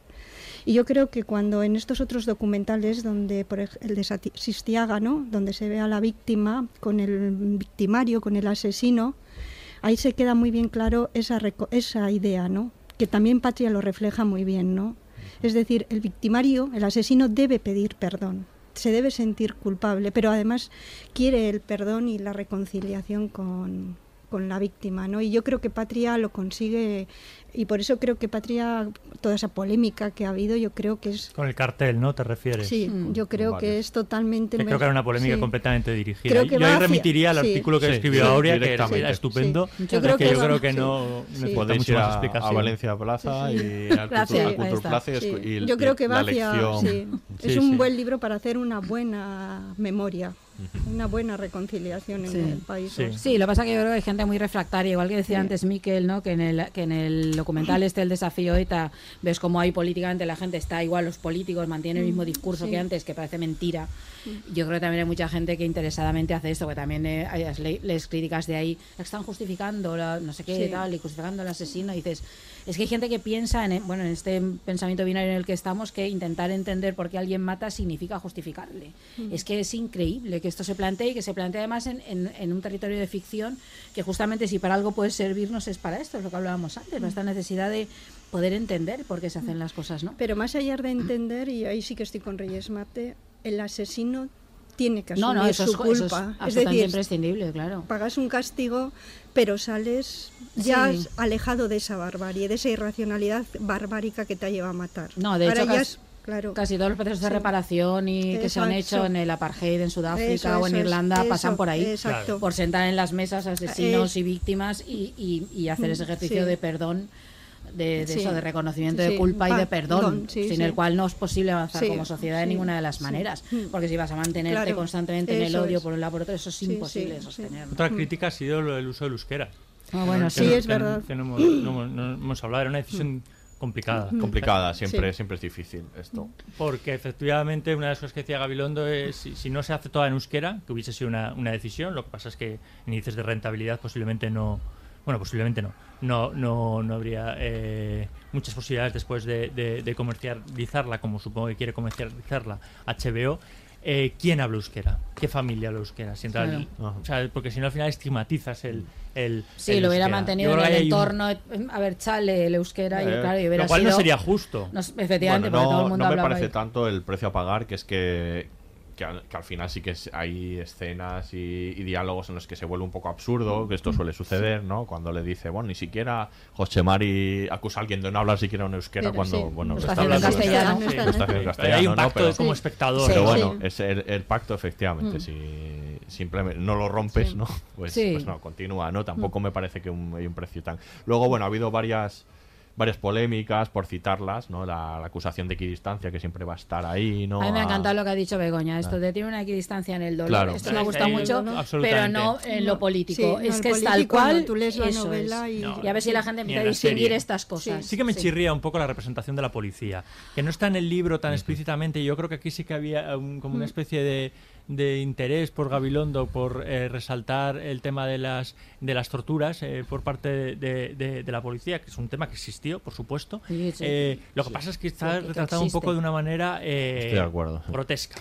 Yo creo que ahí está, es, es ¿No? muy de brocha gorda. Sí. Yo igual que la Sí. detención por parte de la Guardia Civil cuando van a la manifestación. manosea y todo eso. Yo creo que ahí es, es como, a mí eso por ejemplo eso a mí me chirrió muchísimo. Es como muy de Ah, brocha sí. gorda de pronto, muy de... Sí, a mí también de- me además gustó. las torturas ya en sí son terribles. O sea, no hace falta Sí. cargues las tintas y hagas No, estos no, no, tres no, policías claro. sacados de una de un imitador de Tarantino. Es que de verdad es... sí, sí, sí. Totalmente. A, a mí eso, por ejemplo, me y no hacía falta. Si las torturas, claro que existieron, y hay que decirlo y hay que Mm. ponerlo porque es absolutamente intolerable que un Estado ejerza la tortura. Esto, co- te pongas como Mm. Hombre, te pongas y contra quien se ejerza. Entonces, yo creo que no, no hacía ninguna falta que fuera tan de brocha gorda y tan burdo. Es lo que me ha esto como hecho- para sí. demostrar que, mira, lo cuento. Yo creo que ahí. Yo creo que esto ha sido un poco fruto de la presión, probablemente, Sí, de la enorme presión Sí, que la sí, serie sí. tenía, ¿no? Y de lo que estás diciendo sí. que tengo Él que. quería retratarlo Sí. todo, pero a veces que- retratarlo todo no significa retratarlo así. Claro, claro, Claro. Si ya es brutal, o sea, que en una cárcel española, en una comisaría se torture, eso es brutal en sí mismo y, es- intolerable. No hace falta que hagas esto. Pero bueno, sí, ahí yo creo que la presión les pudo.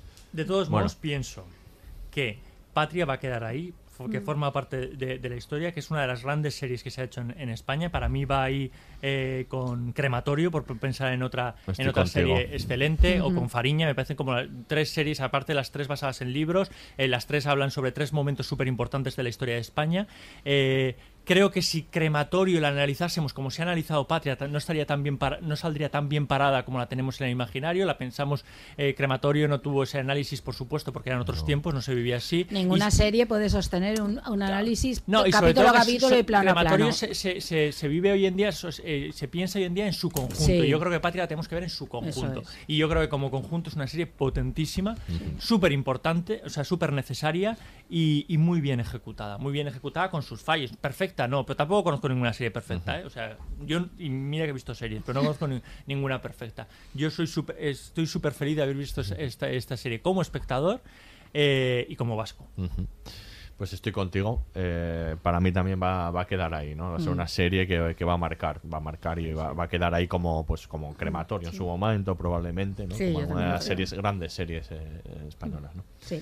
¿Alguna cosa que No, queráis comentar para finalizar? Bueno, sí, hay una cosa que, se- que no creo que hemos que no hemos hablado es la posición masculina. La hemos tratado un poco Sí, muy cierto. por encima. Sí, sí. Pero sí que quería decir que los hombres quedan muy mal parados. Sí. Es- que exceptuando el Que chato. lo que hemos dicho de las mujeres Exceptuando el precisamente es un poco chato, en detrimento, es. ¿no? Y de que luego eso también me chirrió. No me- Bueno, Gorka está bien, ¿no? Sí, Gorka también está Pero bien, pero digamos como los- él como personajes sí, yo mm, creo que tiene que ver con personajes eso.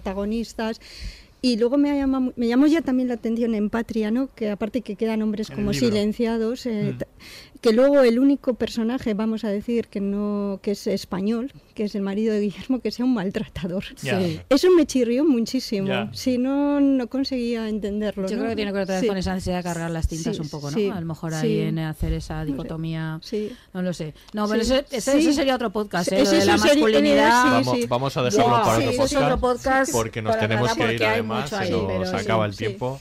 Sí. Eh, Begoña, muchísimas No, gracias. por gracias a habernos vosotros, he disfrutado mucho. La verdad es que ha sido una buena tertulia. Esa es la idea, esa es la idea. Podríamos estar hora y media más. Pues, voy, ya te digo. Ahora, Miquel Laupa. Aupa, aupa. Aquí se despide el Laboratorio de Investigación de Series, el único podcast seriéfilo que se despide de la mejor manera posible, con un abrazo. Hasta la próxima.